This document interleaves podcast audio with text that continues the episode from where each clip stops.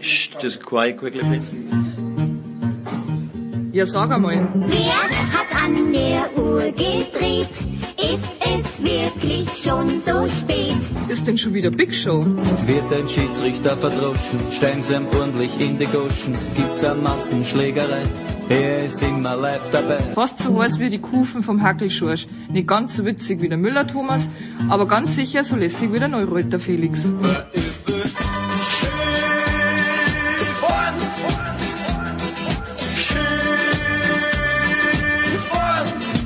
Hin, vielleicht ein Weißbier oder zwei und auf jeden Fall ein paar Würst. Mit einem gescheiten Senf dazu.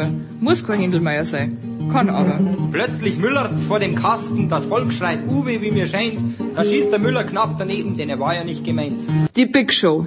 Jetzt!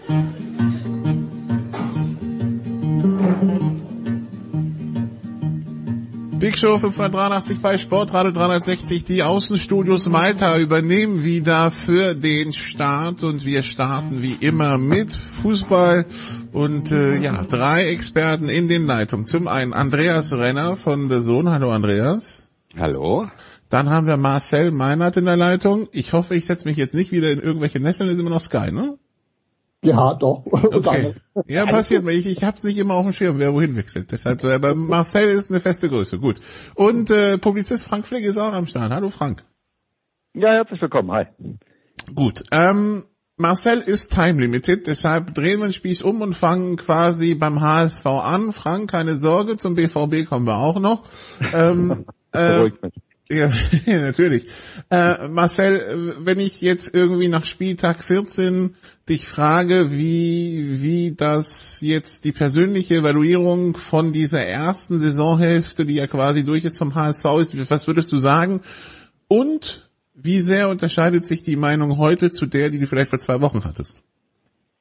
Ja, die Meinung unterscheidet sich dann natürlich deutlich, denn grundsätzlich äh, kann man sagen, was die Ausbeute der Punkte angeht und die äh, Platzierung ist ja alles im grünen Bereich und du bist voll mittendrin, aber hat es natürlich eine deutlich bessere Ausgangsposition, die man dann an der einen oder anderen Stelle ähm, leichtfertig verspielt hat. Äh, Du darfst ein Derby nicht auf diese Art und Weise verlieren, wie es dann passiert ist, ähm, die rote Karte, das, was, was danach passiert ist, die, die äh, taktischen Umstellungen, die es gegeben hat oder, oder auch nicht. Das war für mich an der Stelle nicht die, die richtige Reaktion. Äh, dazu kommen natürlich dann ähm, Elemente, die du in der Saison immer mal hast mit, mit äh, Verletzungen. Du stellst fest, der Kader ist dann vielleicht doch nicht so tief, wie er eigentlich wie er eigentlich sein müsste. Und dann sorgt das natürlich ähm, in Hamburg sehr schnell äh, für Unruhe ähm, die, wenn du, wenn du so eine Fallhöhe hast, wie du sie dir dann erarbeitet hast mit diesem guten Saisonstart, dann tun natürlich so Negativerlebnisse wie, wie zuletzt dann, dann richtig weh, äh,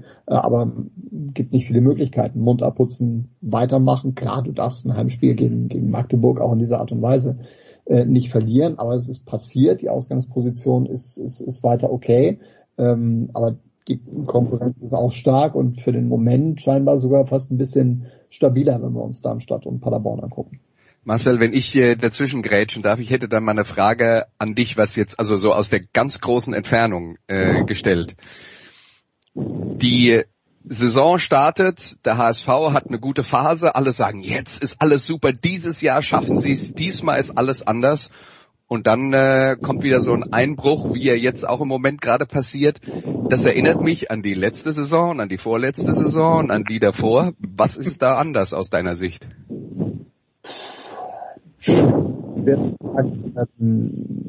Was tats- also man muss ja sagen, diese Einbrüche äh, sind ja jeweils zu, zu unterschiedlichen Zeitpunkten in der in der Saison. In der letzten Saison hast du ja zumindest noch so aufwischen können, dass dann die die Relegation noch erreicht wurde, aber dann ein schlechtes entscheidendes Spiel ähm, gemacht im, im Volksparkstadion. Vielleicht hat auch diese Serie dann über, ein- über ein bisschen was ähm, hinweggetäuscht. Ähm, es werden jetzt dann auch wieder einige, einige Problemfelder offenbar. Ähm, ich finde es wirklich schwierig zu greifen. Also anders im Gegensatz zur Vorsaison ist natürlich die, die Tatsache, dass man einem Trainer auch mal über ein Jahr hinaus Vertrauen schenkt. So. Das führt allerdings auch gleich wieder dann dazu, dass er, dass er unter Druck steht und dieses jetzt oder nie dann rauskommt. und äh, du dann noch früher die Geduld verlierst als äh, vielleicht dann in einer in einer anderen äh, Situation. Und insofern kriegst du natürlich ähm, ja sofort nach dem kleinsten Negativerlebnis dann dann immer wieder dann immer wieder Unruhe rein. Und es war ja nun auch auch vorher so in den in den Spielen. Ähm, du merkst, ich arbeite die Unterschiede so so nach und nach raus. Ähm, man hat ja die vorher auch nicht alle von der Platte geschossen. Das war ja alles enge Partien. Man stand defensiv gut. Das glaube ich ist, ist auch weiterhin ein, äh, ein Schritt nach vorne. Man merkt allerdings auch, wie fragil das ist, wenn da dann ein Schonlau mal ausfällt ähm, äh, dass andere keine Spielpraxis haben. Äh, so, dann, dann kriegt auch diese Mannschaft natürlich äh, Probleme. Es waren enge Spiele vorher, die hast du in der Saisonanfassphase gewonnen. Ähm, jetzt kommst du nicht mehr zurück in der letzten Minute. Verlierst das Ding. Das sind dann Kleinigkeiten, die in der Liga den, den Unterschied geben. Ja, der Kader ist, ist gut, er, er ist der Beste der Liga, aber es ist halt eine unglaublich junge Mannschaft, äh, die, die an vielen Stellen auch äh, anfällig ist. Ich will jetzt nicht unbedingt dafür werben, dass man ähm, solche Fehler auch, auch äh, zwingend verzeihen muss. Ein bisschen Geduld muss man, muss man schon mitbringen, aber ähm, ja, wo das dann am Ende, am Ende hingeht, ist, ist, ist schwer zu sagen. Ich finde das, ich finde das schwierig zu greifen. Es muss dann auch ein, auch ein Tim Walter dann, dann eingestehen, aus meiner Sicht, dass er, dass er da im Derby ähm, nach der roten Karte gegen Schonlau nicht die richtigen Entscheidungen getroffen hat. So, da sind, da sind alle mit, mit drin. Kittel spielt nicht das, was er in der Vorsaison gespielt hat. So, und dann, dann wird es schwer. So groß sind die Unterschiede nicht, dass du das dann einfach kompensieren kannst. Nun ist ja Frank, ich weiß nicht, inwiefern du die zweite Liga intensiv oder nicht so intensiv verfolgst. Nun dieses, ich glaube, dieses Jetzt oder Nie ist ja auch dadurch entstanden, oder wenn nicht jetzt, wann dann, dass äh, von oben halt keine zwei Powerhouses runterkommen, die sofort wieder aufsteigen können oder wollen, die das ja auch bestätigen. Die sind ja beide auf den Abstiegsplätzen unten. Das heißt, es sind quasi drei Plätze zu haben für den Weg nach oben. Warum dann nicht der HSV? Wie siehst du die gesamte Konstellation in der zweiten Liga im Augenblick? Eben rund um diesen HSV dann auch. Ja, da sind jetzt vielleicht nicht so die Powerhouses runtergekommen, aber man muss natürlich sehen, in der zweiten Liga sind an sich schon viele Powerhouses, ne? Die, die, die sind ja da und die haben irgendwie auch alle Ansprüche. Und ähm, ich sag jetzt mal, gut, die beiden, die da jetzt vor dem HSV stehen, Darmstadt und, und Paderborn, wird man jetzt vielleicht nicht unbedingt so als aus der Tradition oder aus der aus der jüngeren Geschichte heraus als die Powerhouses äh, ähm, betrachten, aber die haben auch beide schon Bundesliga gespielt, die waren beide schon mal oben ähm, und von denen weiß man natürlich auch, Darmstadt hat auch in der letzten Saison hinten raus schon schon richtig gut gespielt. Ähm, das mit denen zu rechnen gewesen ist. Und dann gibt es da immer noch auch so Truppen wie ähm, Hannover, äh, Düsseldorf und äh, andere, äh, Nürnberg beispielsweise, die im Moment deutlich hinter dem HSV stehen, äh, wo man vielleicht eher so sagen würde, das sind so die großen Namen, die traditionsreichen Vereine, die man äh, irgendwie da vorne erwarten würde. Also es ist nicht so, dass diese zweite Liga ja irgendwie jetzt nur so so Kruppzeugs da mit sich äh, rumschleppt. So, und so war das auch nicht gemeint. Ja, Nee, nee, aber der HSV dann irgendwie so der, der gesetzte äh, Aufsteiger ist, weil es eben der HSV ist. Also Fakt ist, der HSV hat in den letzten Jahren jetzt erstmal äh, wiederholt, äh, hinlänglich bewiesen, äh, dass er es nicht kann mit dem Aufstieg und jetzt jetzt muss das oder müsste er es endlich mal beweisen, äh, dass er es kann. Ne? Und mittlerweile ist ja fast schon so eine Situation eingetreten, äh, dass man ihn in der ersten Liga fast nicht mehr vermisst. Ja, und, und äh, das war ja, als sie damals abstiegen, haben die gesagt, boah, die erste Liga ohne den HSV, der Dino, die waren immer dabei und so. Und jetzt sind die mittlerweile schon so lange weg, dass man denkt, na ja gut, diese erste Liga funktioniert auch ohne den HSV. Und ich finde, das ist eigentlich das Schlimmste, was man über die Situation beim HSV im Moment sagen kann. Äh, ohne, ohne Parallelen ziehen zu wollen, Andreas, aber ich meine, Mainz galt ja auch jahrelang als so ein Club, der es nicht schafft, aus diversesten Gründen aufzusteigen. Wie, wie haben die das verarbeitet irgendwann? Na gut, äh, das, das war natürlich dann teilweise äh, wirklich extrem äh, tragisch mit Infernduellen. In der Nachspielzeit fällt noch ein Tor für Eintracht Frankfurt und dann ist Mainz nicht mit dabei und so weiter und so fort. Ja, also äh, das, äh, das war schon kurios. Das war allerdings auch in den Zeiten, bevor es wieder eine Relegation gab. Also ist schon, ist schon sehr lange her. Ich meine, die Wahrheit ist, wenn der HSV oben dabei bleibt, irgendwann wird's klappen. So war das bei Mainz auch. Die waren halt auch jahrelang oben mit dabei und irgendwann hat's dann halt äh, funktioniert. Äh, die Frage ist halt, wie viel Geduld man in Hamburg hat, weil das ist ja das Problem immer bei, bei solchen Vereinen, äh, dass das Glaubensbekenntnis ist halt, wir gehören ja nicht hierher, wir gehören ja eine Etage höher. Und das ist dann aber auch das Problem mit dem Glaubensbekenntnis, weil wenn man nicht annimmt, wo man ist, wird es schwer, die Situation vernünftig zu lösen und äh, erfolgreich zu lösen. Und äh, ja, äh, deswegen, es, es gibt, es gibt nicht, also es gibt keine andere tolle Lösung als jedes Jahr den bestmöglichen Kader mit dem bestmöglichen Trainer zusammenzustellen und es jedes Jahr wieder aus Neue probieren und irgendwann funktioniert's dann. Das ist kein harte Arbeit ist die Lösung für alles. Sorry, da gibt's nix, nix, was darüber hinausgeht. Was ist denn das überwiegende Gefühl, Marcel? Hoffnung, Zuversicht, Nervosität, Panik? Wie, wie schaut's bei dir aus? Oh, ich bin weit, weit entfernt von großen Gefühlen wie Panik. Ich habe schon ähm, viele andere Fans auch gehört, die gesagt haben, also eigentlich ist besser, wenn wir dann hin und wieder mal so ein Erfolgserlebnis haben. Und äh, da sind wir dann wieder bei dem, was Frank gerade gerade gesagt hat. Ähm, die Bundesliga vermisst den HSV nicht und der eine oder andere beim HSV hat sich in der in der zweiten Liga ähm, vielleicht sogar schon eingerichtet und nimmt dann lieber ein dreckiges 1-0 irgendwie gegen Sandhausen als ähm, ja dann dann die Niederlage oder was auch immer in der in der Bundesliga. Ähm, äh, und um dann zu Andreas zurückzukommen, er hat natürlich völlig recht. Was bleibt denn anderes übrig, als irgendwie ähm, Geduld zu haben, ist immer wieder zu versuchen. Ich finde die Kaderzusammenstellung äh, absolut okay. Das ist ein, ist ein spannender Kader, ähm, dem man auch Zeit geben muss, dem man, dem man Fehler zugestehen muss. Äh, auch das wird in Hamburg nur, nur langsam akzeptiert. Äh, ich glaube, für Panik ist kein Grund, aber du musst halt ähm, sehen, dass diese zweite Liga eng ist und da muss man auch mit Rückständen umgehen können. Du wirst dann nicht mit, mit zwölf Punkten Vorsprung irgendwie äh, ins Ziel fahren. Das wird schon bis zum Ende knapp bleiben und äh, ja, wollen wir mal gucken, ob es, ob es dieses Mal hingehen. Entscheidend ist, der, der Verein wird nicht untergehen, auch wenn es dann noch ein Jahr, Jahr zweite Liga gibt, wird, wird auch irgendwie funktionieren. Ähm, aber befriedigend ist das natürlich nicht klar.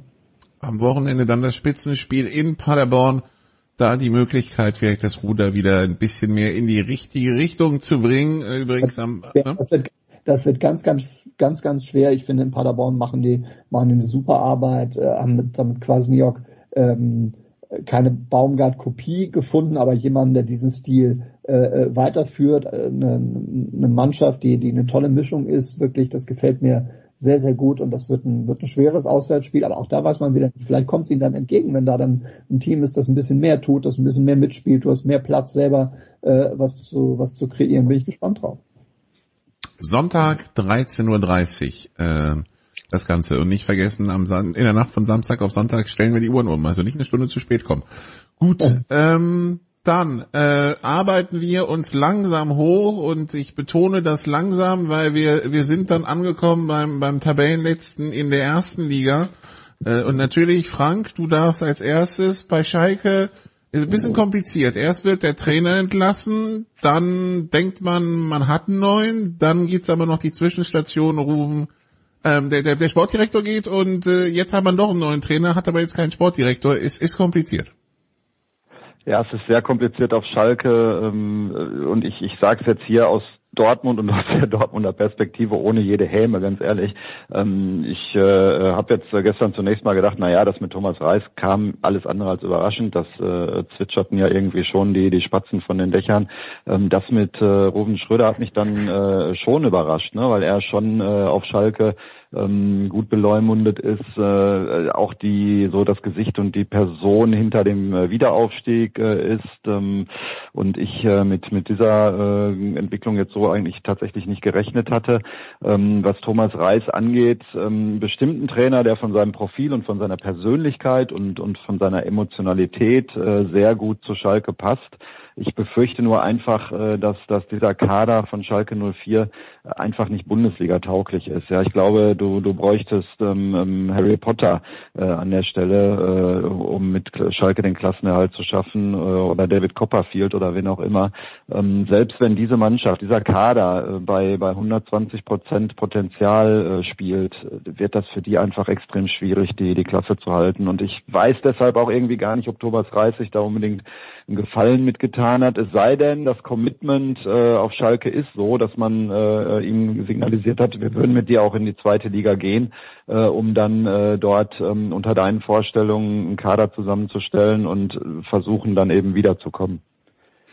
Äh, nur mal die Frage dann auch an die Kollegen. Ich meine, da wird ein neuer Trainer verkündet und kurz davor verkündet der Sportdirektor seinen Abschied. Eben. Ist das ein Zufall? Also ähm, so wie ich es gehört habe, ähm, war Ruven Schröder ja eher ähm, der Fraktion pro Reis zugehörig.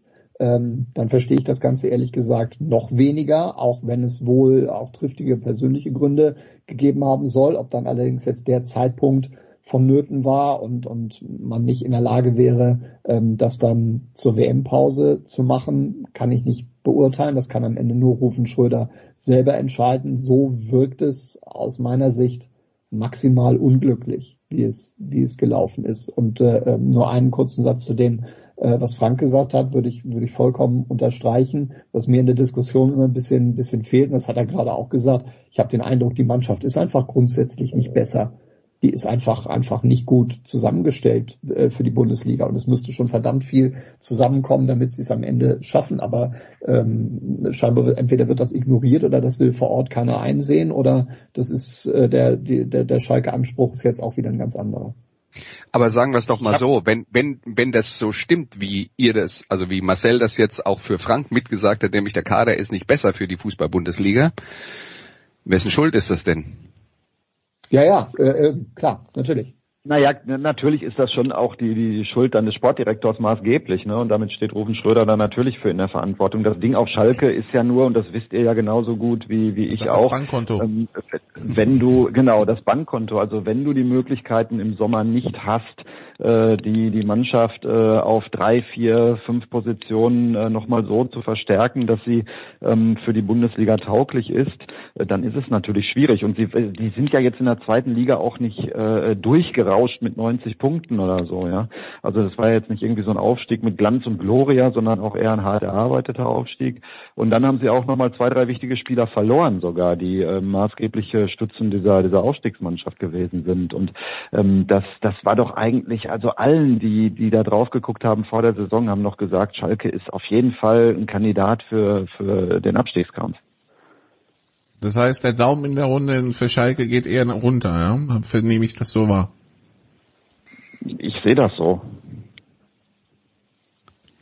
Mein Problem mit der ganzen Gemengelage ist halt zum einen, das riecht halt seltsam, was hier gleichzeitig passiert, nämlich die Trainerverpflichtung, der Abgang vom Sportdirektor und ich äh, teile ja die Einschätzung der, äh, der Kollegen. Die Frage ist halt nur, äh, wenn man jetzt dann auf die Tabelle schaut und sieht, wo Schalke steht, was anderes haben die erwartet? Ja? Also man ist ja jetzt immer noch in Schlagdistanz zum 15. Leverkusen, die haben auch nur drei Punkte mehr. Da kann man sagen, okay, Leverkusen läuft da vielleicht bald weg, vielleicht. Ja? Wer, wer weiß das schon? Aber ähm, Warum ist es so schwierig, in so eine Situation zu gehen und zu sagen, wir wissen, dass wir richtig Probleme kriegen werden. Ich, ich, vermute mal, das hat dann einfach auch was damit zu tun, dass man sich dann schon einredet, dass es irgendwie funktionieren wird. Und ja, man hat alles getan und das Bestmögliche rausgeholt. Und jetzt brauchen wir nur einen Trainer, der das zusammenfügt und dann klappt's. Aber naja, ja. es fing ja schon damit an, dass man den Trainer, den, den, den man haben wollte, nicht im ersten Schritt nicht bekommen hat. Also man hätte ja gerne im Sommer schon Reis gehabt. Und das war ja auch Ruben Schröder, der da die Gespräche geführt hat. Und ähm, deswegen glaube ich auch nicht, dass es da im Moment einen, einen personellen Zusammenhang gibt. Ja, also dass der Ruben Schröder jetzt sagt, ich hau in den Sack, weil der Reis kommt. Den Zusammenhang sehe ich tatsächlich nicht. Ähm, aber äh, das war ja mit mit Frank Kramer war ja schon eine, eine Notlösung und ich glaube sogar auf der Liste der abgearbeiteten Optionen irgendwie die zweite oder dritte Notlösung. Ne? Und dann gehst du schon in, in so eine Saison so rein und hast da jemanden auf der Trainerposition sitzen, dem du nicht hundertprozentig vertraust, von der dann auch logischerweise nicht deinen hundertprozentigen Rückhalt hat, wenn du so in die Saison startest, wie das dann eben passiert ist und, und dann hast du die ersten Probleme. Ne? So, und jetzt kriegst du äh, einen Trainer, äh, der irgendwie dein, dein Wunschtrainer ist, aber nun ist der Sportdirektor weg. Das heißt, es ist jetzt auch keine Situation da, wo die Schalker äh, sowas vielleicht wie eine, eine neue Euphorie oder, oder wirkliche Hoffnung entwickeln können, weil die jetzt das nächste Problem lösen müssen. Ne? Das macht Peter Knebel das erstmal, aber es ist, das ist ja alles eine Situation, wo du dich irgendwie so von Problemlösung zu Problemlösung hangelst und die Hintergrund, im Hintergrund noch diese wirtschaftlichen äh, Probleme hast und, und ich sehe nicht, dass Schalke aus dieser Spirale rauskommt. Also vielleicht sind sie auch einfach, hört sich jetzt blöd an, aber ein Jahr zu früh aufgestiegen. Vielleicht hätte denen tatsächlich es gut getan, noch ein Jahr länger unten zu bleiben und irgendwie zu versuchen, da auch zu konsolidieren und was aufzubauen. Ja, die Mischung, die Mischung jetzt neuer Sportdirektor Marcel heißt ja auch, der muss jetzt dann erst, also sie müssen jetzt quasi einen passenden Sportdirektor zu, zum Trainer finden, weil die wollen ja nicht sofort wieder den Trainer wechseln. Ne? Das wäre hilfreich, denn wir haben ja mitbekommen, Schalke hat kein Geld. Und das nicht erst seit gestern. Ähm, und, und, da fehlt es dann halt in der in der Kommunikation. Also diese, äh, dieser Satz, ähm, so nach dem Motto, wir können wirklich froh sein, wenn wir am Ende irgendwie auf Platz 15 kommen. Ähm, entweder hat sich den keiner getraut zu sagen, ich habe ihn überhört, das will ich auch nicht ausschließen. Ähm, aber das Gefühl, was mir rüberkam, ähm, war immer, ja, da wird schon, da wird schon ein bisschen was gehen und da unten werden wir ähm, hoffentlich nichts mit zu tun haben. Ähm, ja, das hat mir da ein bisschen gefehlt an der Stelle. Und Sportdirektor bin ich gespannt. Aber gut, da ist jetzt in der WM-Pause dann, dann genug Zeit, dass man da sucht. Aber auch da beim Trainer haben wir schon, haben schon viele gesagt, wer tut sich das an? Die Frage wird, das, wird da genauso gestellt werden, wenn du keine finanziellen Möglichkeiten hast, um die Mannschaft großartig zu verstärken. Also braucht man wahrscheinlich wieder vielleicht irgendeinen so Urschalker, der sich daran traut. Ähm, ja, äh, Marcel, äh, wir wissen, du hast nicht so viel Zeit, deshalb würde ich sagen, wir machen hier den Cut und du bist in den Donnerstag entlassen und mit den, mit den anderen beiden besprechen wir noch so Themen wie den BVB und so in einer kurzen Pause hier in der Big Show.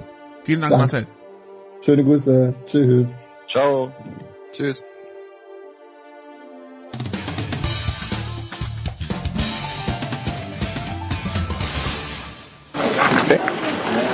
Hallo, hier ist Thomas Müller und Sie hören Sportradio 360.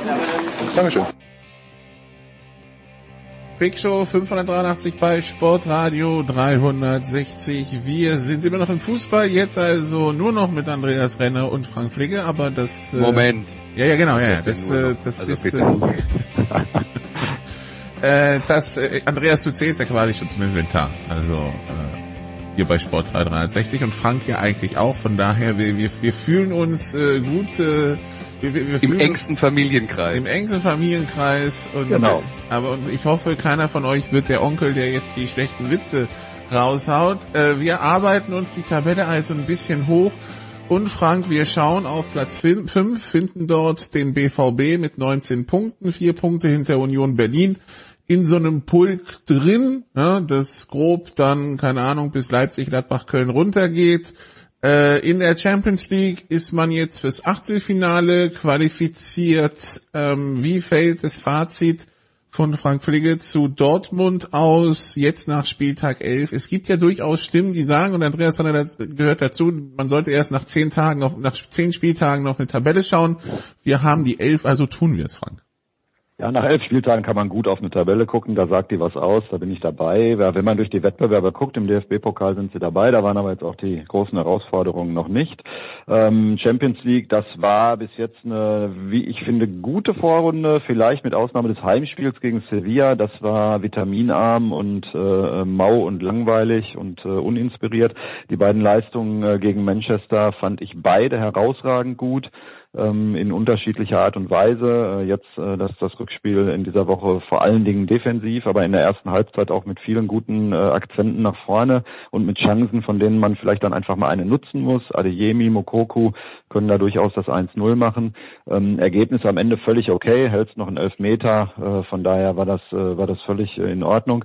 Und in der Bundesliga ist das halt irgendwie so eine bisher äh, noch komplett äh, heterogene Eindruck. Ne? Du hast da auch äh, gute Spiele dabei gehabt. Äh, ich denke insbesondere an die erste Halbzeit gegen den FC Bayern, dann auch gegen das, an das Finish gegen den FC Bayern, wo du 0 zu 2 äh, in der Schlussphase noch äh, wettmachst in der 95. Minute mit der letzten Aktion das 2 zu 2 machst und man dann eigentlich denkt, hey man, wenn man mal so vom Momentum redet, dann muss es das doch sein. Das muss doch, so der, der Knopflöser sein, dann auch für vielleicht für eine ganze Saison, dass man dann irgendwie diesen Schwung mitnimmt und dann kommt in der Woche drauf das Spiel bei Union Berlin und du bist wieder äh, komplett neben der Spur und weit davon entfernt, irgendwie überhaupt nur in die Nähe eines, eines Auswärtspunktes zu kommen, geschweige denn eines Sieges. Und, und da muss der BVB einfach äh, jetzt eine, eine Konstanz reinkriegen. Ja, du musst diese Leistung, die du jetzt gezeigt hast, äh, in einigen Spielen, unter anderem jetzt gegen Manchester, die musst du am, am Samstag in Frankfurt bestätigen und dann musst du sie in Kopenhagen bestätigen und dann musst du sie vor der Pause auch nochmal, es kommen ja dann noch die Spiele gegen Bochum und eine englische Woche mit zwei Auswärtsspielen in Wolfsburg und in Gladbach, dann musst du jetzt einfach mal eine Konstanz reinkriegen. Ansonsten wirst du in dieser Tabelle auf der Stelle treten. Aber Andreas, ist es nicht irgendwie der Eindruck, den wir seit ein paar Jahren von Dortmund haben, dass selber wieder Spiele dabei sind, man sich denkt, hui, und dann, ja, dann verlieren sie halt gegen Köln? Ja, äh, natürlich. Der, die, die entscheidende Frage wäre, was ist anders als äh, äh in, in der Vergangenheit und vielleicht hat Frank da Detailkenntnisse, die uns das äh, vielleicht dann noch ein bisschen eingehender erklären, aber zumindest mal aus einer etwas äh, größeren Entfernung draufgeschaut, ist es tatsächlich so, dass die Probleme, die Dortmund hat, geblieben sind, nämlich wenn die gut spielen, können sie gegen jeden mithalten, auch gegen Manchester City, die ich äh, immer noch für die wahrscheinlich beste Vereinsmannschaft der äh, Welt halte derzeit. Äh, da sehen die gut aus, aber andere Aufgaben lösen sie halt nicht. Und äh, das kennen wir aus der Vergangenheit und diese Leistungsschwankungen sind ja das Dortmunder Problem. Ich weiß nicht, wenn, wenn ich jetzt fünf Jahre sage, ist es wahrscheinlich zu kurz gegriffen. Da haben ja alle Trainer, die in den letzten Jahren da waren, mit Probleme gehabt. Und äh, ich erkläre das halt immer mit, das ist eine Mannschaft, deren ganzes Konzept darauf aufgebaut ist, junge, vielversprechende, absolute Top-Talente zu verpflichten und die dann zu richtig guten Spielern zu machen und dann teuer weiter zu verkaufen. Ergänzt durch ein paar sehr gute Bundesligaspieler und auch ein paar Veteranen. Zwischendurch waren es vielleicht sogar noch mehr junge Spieler als jetzt. Dann hat man äh, nur mal so als Beispiel einen Mats Hummels äh, zurückgeholt, um da ein bisschen mehr äh, Erfahrung mit reinzukriegen. Aber das grundsätzliche Problem ist immer das gleiche geblieben. Und meine Erklärung ist halt, und das habe ich an dieser Stelle auch schon ein paar Mal gesagt, wenn man sich eine Fußballerkarriere anschaut und guckt bei den sehr guten Spielern, wie das so verläuft, dann hat man eine Anfangsphase, eine mittlere Phase und eine Endphase. Und die mittlere Phase, wenn das ein Superspieler ist, dann springt der Höchstleistungen in Konstanz. Und am Anfang und am Ende bringt man auch immer mal wieder Höchstleistungen, aber eben noch keine Konstanz. Konstanz ist das Letzte, was in so einer Fußballerkarriere ähm, was man in so einer Fußballerkarriere erreicht. Und dann ist man ein gestandener Topspieler und man ist aber auch das Erste, was man wieder verliert, wo man dann immer noch mit, sagen wir mal, 34 noch herausragende Spieler hat, aber das eben nicht mehr jede Woche produzieren kann. Und das Problem, glaube ich, entsteht bei Dortmund zwangsläufig durch die Art und Weise, wie man einkauft. Und äh, ja, ich kann, kann nur als Beleg mit dem Finger darauf zeigen, dass da sich jetzt äh, mittlerweile gefühlt 23 Trainer dran versucht haben und die Lösung ist noch nicht da. Ja, vielleicht gehe ich da, hake ich da mal ein beim, beim Trainer. Ich glaube, an dem liegt es im Moment äh, tatsächlich am allerwenigsten. Ähm, und ich glaube auch, dass da äh, die Chemie äh, ähm, insgesamt im Verein stimmt und sehr gut ist. Auch die äh, zwischen Trainer und Mannschaft, zwischen Trainer und Vorstand. Sebastian Kehl, Terzic funktioniert, äh, Fans und Trainer und auch Mannschaft funktioniert. Die Unterstützung ist absolut da und auch das Thema Mentalität, glaube ich, ist in diesem Jahr nicht so das, das vorrangige äh, Thema, auch wenn man natürlich dann nach so Spielen wie Union äh, schnell wieder bei diesem Mentalitätsthema ist. Aber ich glaube, das ist gar nicht das Thema. Ähm, ich könnte das jetzt abendfüllend versuchen zu erklären, äh, will ich aber nicht tun. Ich will es mal vielleicht verkürzen auf den Hinweis, dass vielleicht auch beim, beim BVB mittlerweile so ein paar Spieler sind, wo, ähm, wo der Name größer ist äh, als vielleicht äh, die Leistung und das Talent, das tatsächlich dahinter steckt.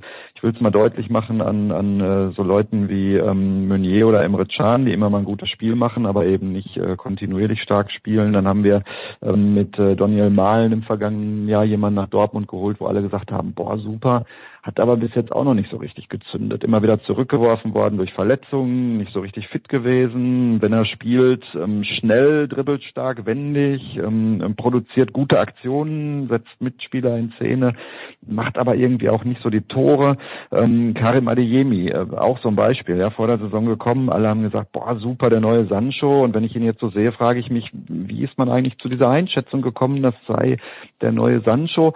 Sehr schneller Spieler, sehr talentiert im Spiel nach vorne, äh, gute Anlagen, gute Ideen. Ähm, Im Abschluss fehlt's noch, aber vor allen Dingen dann auch in der Defensivarbeit jemand, der wirklich noch sehr viel lernen muss, teilweise auch, ähm, ja, ich sag's jetzt mal böse, meint's gar nicht so, bisschen naiv, bisschen, bisschen Kinderfußball spielt, ähm, was man dann gegen so Mannschaften wie Manchester City sofort sieht, ja, wenn er dann im, im Zweikampf mit Phil Foden ist oder so, dann, dann siehst du, wo es noch fehlt. Ne? Also das ist sicherlich ein Teil der Erklärung. Gut, und wenn man sich den Kader dann äh, weiter anschaut, hast du mit mit ähm, Mats Hummels und Marco Reus äh, zwei Spieler, die sicherlich auf der Zielgeraden ähm, ihrer ihrer Laufbahn sind. Du hast im Abwehrbereich die Situation, dass mit Süle und Schlotterbeck zwei dazugekommen sind vor der Saison, wo sich ähm, sicherlich auch die Hackordnung hinten einmal äh, neu sortieren musste. Da ist man jetzt, glaube ich, wirklich entscheidende Schritte weitergekommen. Das passt äh, hinten mittlerweile ganz gut zusammen. Ähm, Ötchan macht äh, ähm, einen guten Job äh, auf der Sechs und räumt ordentlich ab. Also ich glaube tatsächlich, ich sehe eine Entwicklung. Ich glaube, da wächst ähm, was zusammen. Ähm, aber da äh, ist sicherlich auch im, im Bereich der Kaderzusammenstellung mit Blick auf die Zukunft noch ein bisschen was zu tun. Was man natürlich nicht vergessen darf, ist, äh, dass auch massive ähm, Verletzungsprobleme dazugekommen sind, beziehungsweise Krankheitsprobleme bei Aller. Ähm, jemand wie Rainer war lange nicht dabei durch Verletzung. Beino Gittens äh, fällt seit langer Zeit aus. Äh, Moderhut ist seit langer Zeit nicht dabei. Das sind natürlich auch Spieler, ähm, die sind jetzt nicht von der Stange. Ne? Die hat man schon auch irgendwie immer mal für die erste Elf in Erziehung. Ähm, die haben lange gefehlt. Das hat wiederum dazu geführt, dass du kaum rotieren konntest jetzt in diesen vielen englischen Wochen äh, mit, mit enger Taktdichtung bei den Spielen. Und äh, dann kommt vielleicht so eine Situation dabei raus.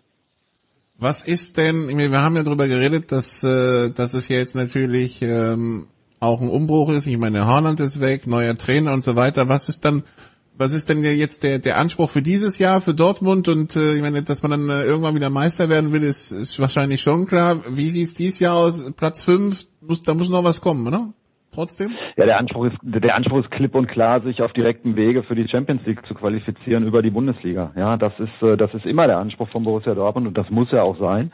Ähm, und da darf man nicht darüber diskutieren, ob man am Ende der Saison möglicherweise hinter Union Berlin oder dem SC Freiburg steht. Da muss man davor stehen. Das ist überhaupt nicht die Frage. Der andere Anspruch ist eben in den Pokalwettbewerben äh, weit zu kommen. Das Ziel ist schon Berlin im DFB-Pokal. Das hat man auch vor der Saison deutlich gesagt. Ähm, und äh, natürlich würde der BVB auch gerne das Achtelfinale in der Champions League mal wieder überstehen. Ähm, ja, dann müssen wir erstmal schauen, gegen wen es dann geht. Die Antwort dann in ein paar Wochen. Andreas, jetzt am Wochenende das Spitzenspiel gegen Eintracht Frankfurt.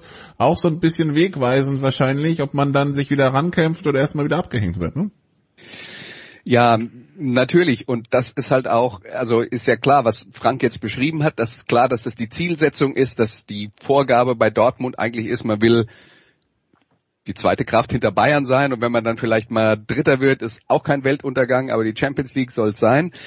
Das ist jetzt aber natürlich auch ein Test. Sie hatten ja einen Test gegen Union Berlin vor, wann war es, anderthalb Wochen oder so, ähm, wo die ganze Sache dann halt nicht so gut geklappt hat. Jetzt Eintracht Frankfurt hat natürlich auch eine gewisse Fallhöhe, weil wir wissen, bei Frankfurt wenn man gegen die nicht gut drauf ist äh, und äh, die einen guten Tag haben, boah, das kann auch mal bitter enden. Aber insofern, das ist halt die nächste Herausforderung für Dortmund, wird man sehen, ob sie der äh, gewachsen sind. Aber aufgrund der Gemengelage und auch weil Frankfurt nicht immer äh, konstant gut ist, würde ich mir jetzt bei einer Prognose für das Spiel echt schwer tun. Ist es so der, Wunder, der Wundertüten, ja, Frank? Ja, auf jeden Fall, natürlich. Äh, was vielleicht ein bisschen äh, dem BVB in die Karten spielen könnte, ist, dass Frankfurt nicht diese defensive Stabilität hat, wie Union Berlin sie hat. Ähm, aber grundsätzlich ist das natürlich auch ein Gegner, den du, den du bearbeiten und bekämpfen musst. Ne? Und äh, ich würde schon behaupten, dass der BVB nach dem Spiel gegen Manchester City ganz schön platt ist. Also es gab eine Szene direkt mit Schlusspfiff, der, der Schiedsrichter blies in seine Pfeife und Jude Bellingham fiel um, als wenn ihn jemand, als, als wenn, weiß ich nicht, Mike Tyson ihn umgepumpt hätte. Ähm, der war, der war platt und der war auch nach 70 Minuten schon platt. Da gab es auch eine Situation, wo er, wo er runterging in die, in die Beuge und äh, mit sich mit den Händen auf den Oberschenkeln abstützte. Also da sind schon einige am, am Dienstag echt an ihre Grenzen gegangen. Das ist so, wenn du, wenn du keine 30 Prozent Ballbesitz hast und äh, immer nur hinterherläufst. Ne? Das ist extremst anstrengend. Ähm, von daher bin ich mal gespannt. Äh, Frankfurt hat auch Champions League gespielt, hat einen Tag weniger zur Erholung. Das ist alles überhaupt keine, keine Entschuldigung oder kein, keine Rausrederei, aber äh, da müssen die äh, definitiv für Samstagabend natürlich wieder diese 100 Prozent auf die Wiese bringen.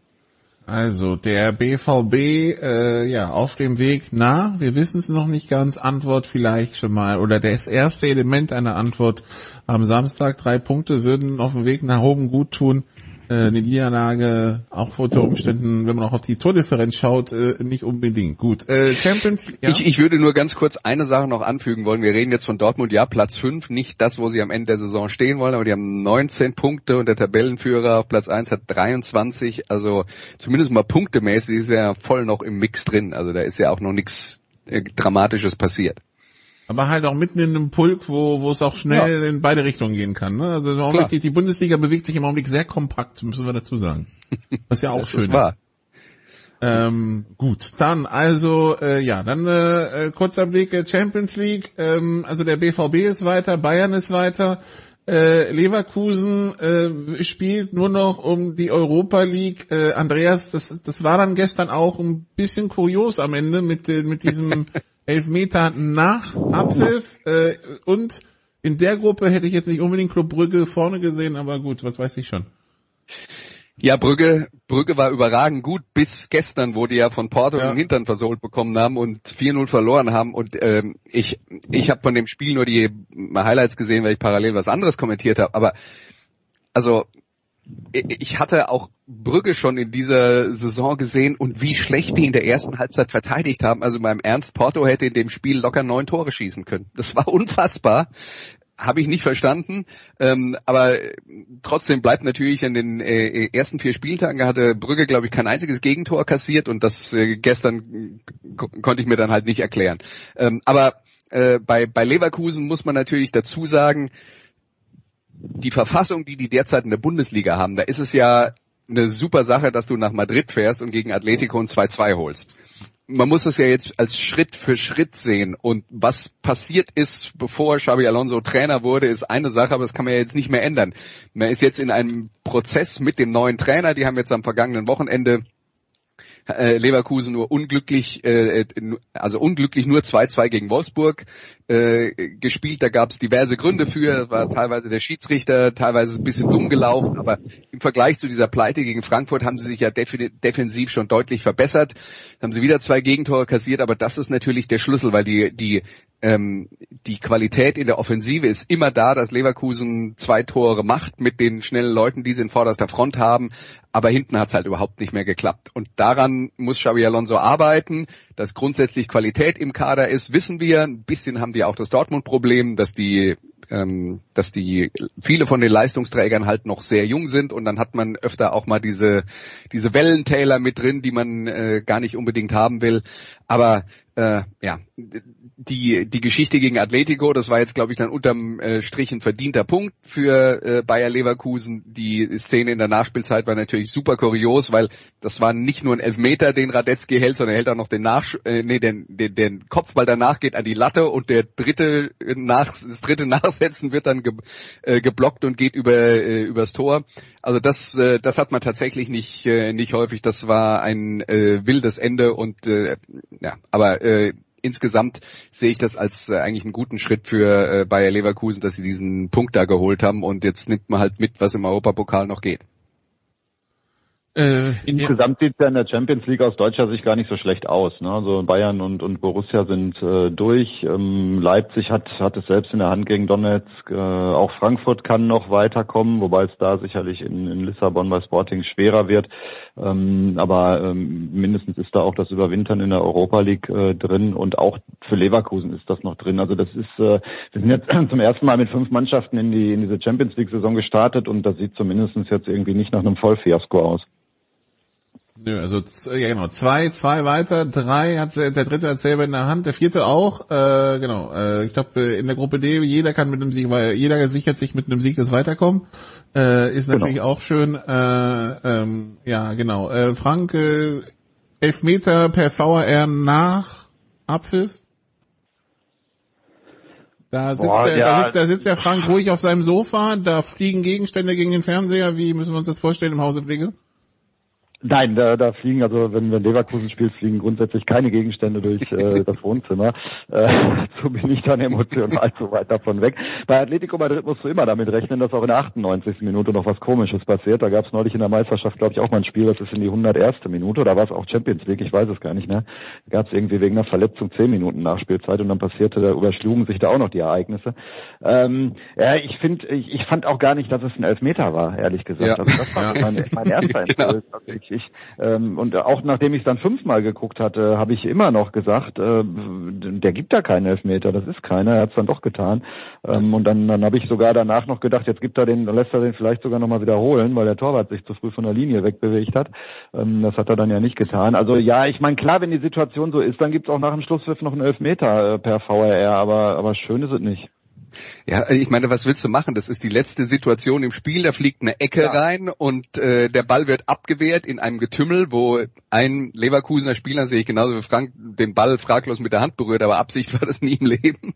Ja, und wenn es dann überprüft wird, dann muss das halt zwangsläufig nach Schlusspfiff passieren, weil der VAR braucht ja auch äh, einen Moment, um, äh, um die äh, entscheidenden Zeitlupen zu sehen. Das ist jetzt aber wirklich ein super seltener Fall. Äh, deswegen wenn sowas alle zwei Jahre einmal passiert, kann man sich da furchtbar drüber aufregen oder man kann sagen, okay, das ist jetzt halt das System, das wir haben und äh, muss man sowas halt dann auch mal in Kauf nehmen, so selten wie das passiert. Ja, und das größere Problem habe ich genauso wie Franks gesagt hat, damit, dass er da tatsächlich Elfmeter gegeben hat. Alles andere war im Rahmen des Erwartbaren. Ja, aber nur zu, also nur zu, weil ich meine, es gibt ja Sportarten, da ist ja die Uhren limitierender Faktor. Ähm, wenn er Elfmeter gibt, dann gibt's auch nur noch in dem Sinne den Elfmeter und die Chance danach. Also Leverkusen kann nicht mehr kontern, ne? Das ist so, das ist Gut. so. Okay, gut. Also das Spiel, das Spiel war ja abgepfiffen. Also jetzt aufgrund äh, der Elfmetersituation dann zu sagen, jetzt hat man noch mal 30 Sekunden Nachspielzeit oder so, das ist dann ja ist dann ja nicht mehr da. Es gibt übrigens auch Sportarten, bei denen das mit dem zeitlimitierenden Faktor äh, nicht gibt. Ne? Also Handball zum Beispiel ähm, hast du eine ähnliche ähm, Situation. Äh, Spiel Uhr läuft ab, zeigt 60 Minuten. Äh, der der Schiedsrichter hat äh, noch einen Foul gesehen, gibt einen sieben Meter, dann wird der sieben Meter oder der Freiwurf äh, wird noch ausgeführt und danach ist sofort Schluss. Ähm, also das, das gibt's ja nicht nur jetzt in, in dieser durch den VRR im Fußball neu entstandenen Situation, sondern durchaus auch in anderen Sportarten. Gut, dann also das ist die Situation zur Champions League vor vor dem letzten Spieltag. Äh, ja, der der der Spielplan ist eng im Grunde genommen. In den nächsten zwei Wochen wird noch durchgespielt und dann ist WM-Pause Anfang November für die, die es vielleicht noch nicht so auf dem Schirm haben. Also es ist bald vorbei mit der Hinrunde. Ähm, danke soweit an Frank. Äh, wir machen hier eine kurze Pause und dann geht's weiter mit Football in der Big Show ähm, 583. Bis gleich.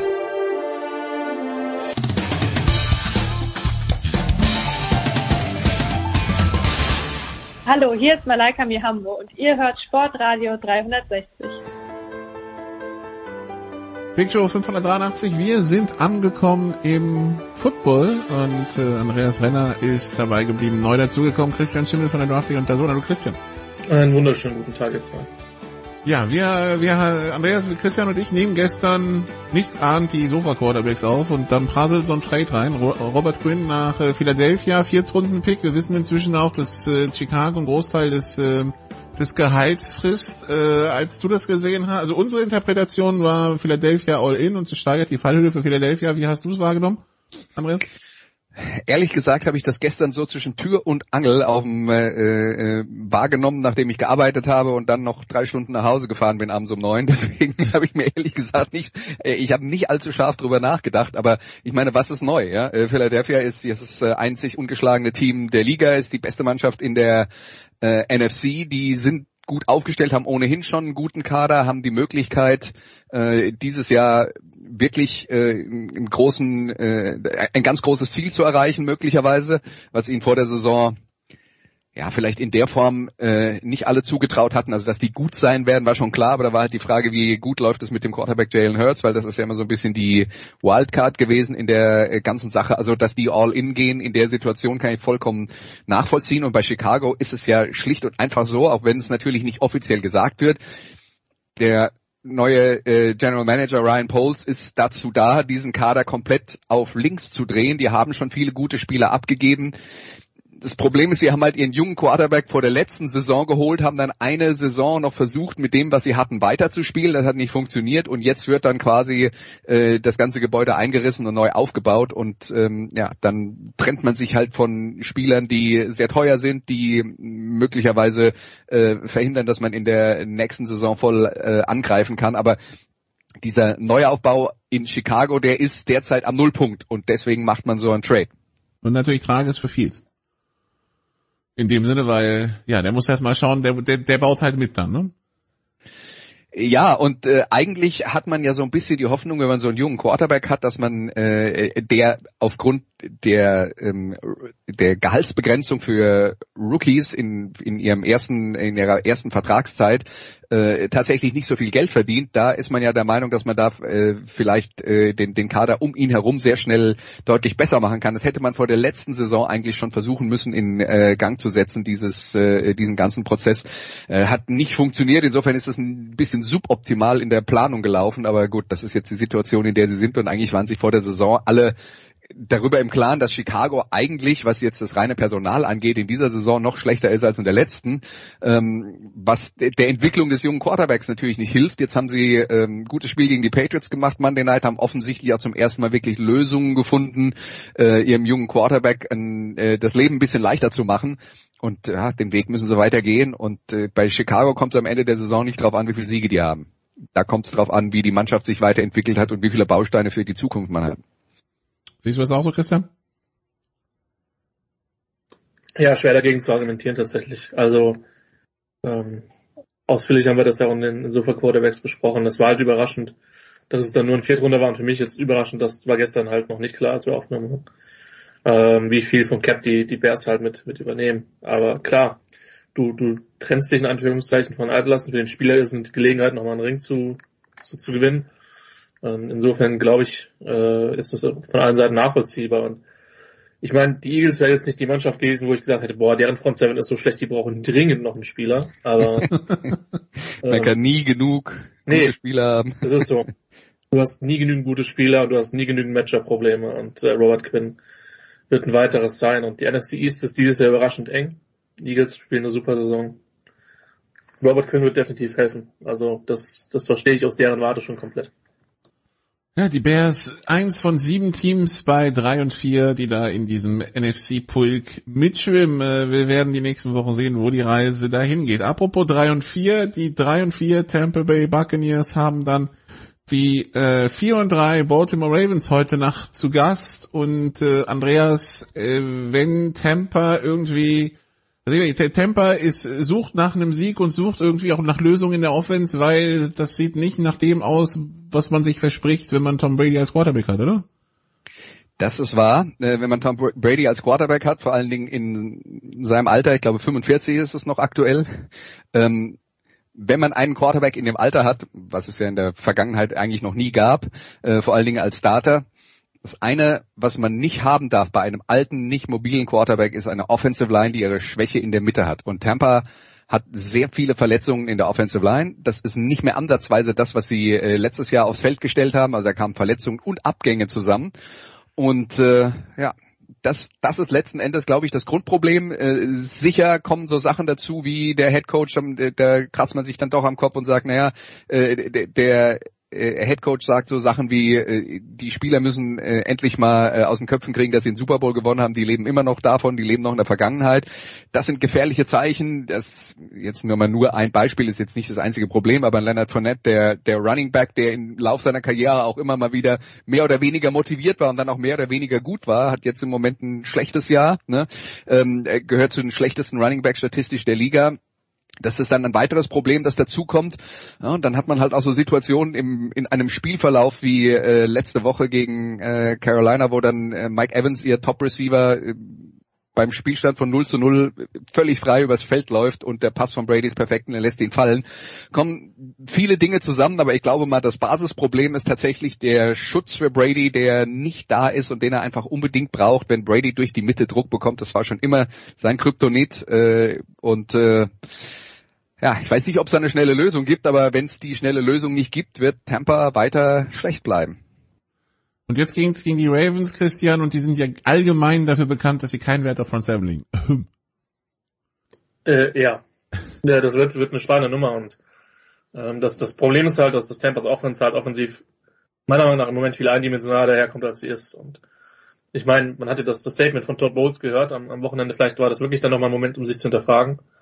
Ähm, aber das war zum Teil vor allen Dingen in den, in den frühen Downs absolut blutleer und dann einfach sehr vorhersehbar. Das haben schon andere Mannschaften abgewirkt und dann, dann die, die Steelers und, und Carolina hat jetzt eben bis auf diesen, diesen, diesen langen Pass Richtung, Richtung Evans wenig Probleme, das zu verteidigen. Und äh, Baltimore hat selber Probleme, Spiele zuzumachen. und hat selber schon einiges an Führung versammelt. Ähm, gibt Gerüchte, dass sie schon ja, die Chargers des Westen benannt äh, wurden, aber soweit sind wir vielleicht noch nicht. Des Ostens. Des Ostens, Entschuldigung. Westen, Osten. Ähm, Hauptsache Baltimore. Ähm, ja, also beide Teams, die ihre Probleme anschleppen, aber die Ravens sind für mich in der Partie definitiv der Favorit. Die, die Ravens, Andreas, die, die, ich meine, die sind 4 und 3, die führen in ihrer Division, ja, alles meckern auf hohem Niveau, aber es bleibt der Eindruck, da wäre eigentlich noch mehr gegangen, ne? Ja, die Ravens sind auch so eine Mannschaft. Hm. Also das Problem bei denen sehe ich tatsächlich äh, eher in der Offensive, wo ich dieses Jahr den Eindruck habe, dass die die Bestandteile, die sie haben, nicht so richtig zusammenfügen. Also als äh, Lamar Jackson äh, neu in die NFL gekommen ist und sie eine Offense auf ihn maßgeschneidert haben, da hat halt wirklich alles gepasst. Das war super lauforientiert. Sie hatten die Running Backs dazu, sie hatten die Offensive Line dazu und äh, Jackson hat mit seinem äh, Laufvermögen da unfassbar äh, viele Mannschaften vor, vor Probleme gestellt. Jetzt ist Teil 1, die anderen haben das jetzt eine Weile gesehen, finden bessere Lösungen dagegen. Teil 2 ist, und das ist so ein bisschen kurios, Lamar Jackson hat hart daran gearbeitet, sich als Passer zu verbessern. Das hat auch funktioniert grundsätzlich. Er hat trotzdem immer noch ein paar äh, Bereiche, in denen er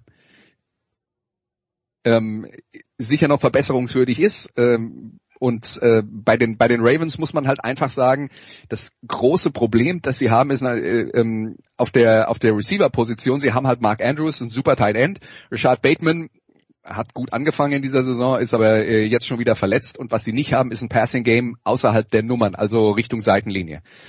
Und ähm, das war zu Beginn äh, der Karriere von Lamar Jackson auch so das Problem, wo er, wo er unpräzise war, wenn er dahin geworfen hat. Man denkt sich jetzt mit allem, äh, ähm, äh, mit aller Arbeit, die er da reingesteckt hat, mit allem, was er getan hat, um sich in dem Bereich zu verbessern. Und an der Wurfkraft mangelt es ihm ja nicht. Müsste das jetzt eigentlich besser funktionieren, aber das funktioniert gar nicht und man hat den Eindruck, die probieren es nicht mal. Da sind so ein paar äh, Dinge, die aus meiner Sicht nicht richtig zusammenpassen, wo man dann sagt, diese Ravens Offense, die so schwer zu stoppen war, als sie so lauforientiert war, die ist jetzt passorientierter, aber leichter zu stoppen. Und das hätte eigentlich nicht das Resultat sein sollen von diesem äh, wir werden flexibler in der Offense. Also, das Ganze heute Nacht um 2.30 Uhr im Thursday Night Game, die Bucks gegen die Ravens. Dann, Achtung, Uhrwechsel am Samstag, in der, in der Nacht von Samstag auf Sonntag, das heißt 14.30 Uhr das London-Spiel, Jacksonville, Denver und dann ab 18 Uhr geht's weiter mit den äh, mit dem normal äh, mit dem frühen Slot 21.25 Uhr der späte Slot 1.20 Uhr dann das Sunday Night Game. Wir werfen einen Blick auf äh, Minnesota gegen Arizona. Christian, Minnesota, ich meine, alles redet über Green Bay und deren Probleme.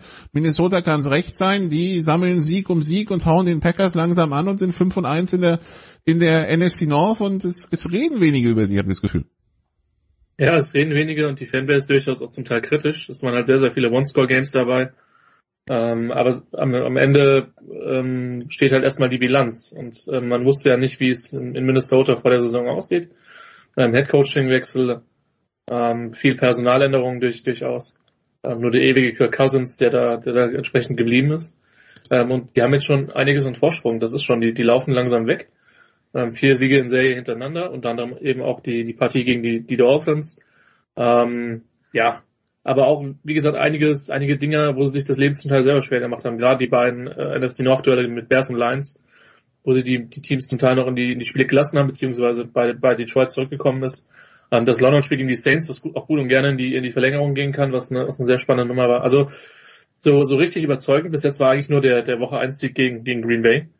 Ähm, Nichtsdestotrotz, ähm, ich glaube, das ist eine gut gecoachte Mannschaft. Ich glaube, das ist eine Mannschaft, die insgesamt es oft schafft, den großen Fehler zu vermeiden. Und damit sind sie in der diesjährigen NFL schon eher eine Ausnahmeerscheinung.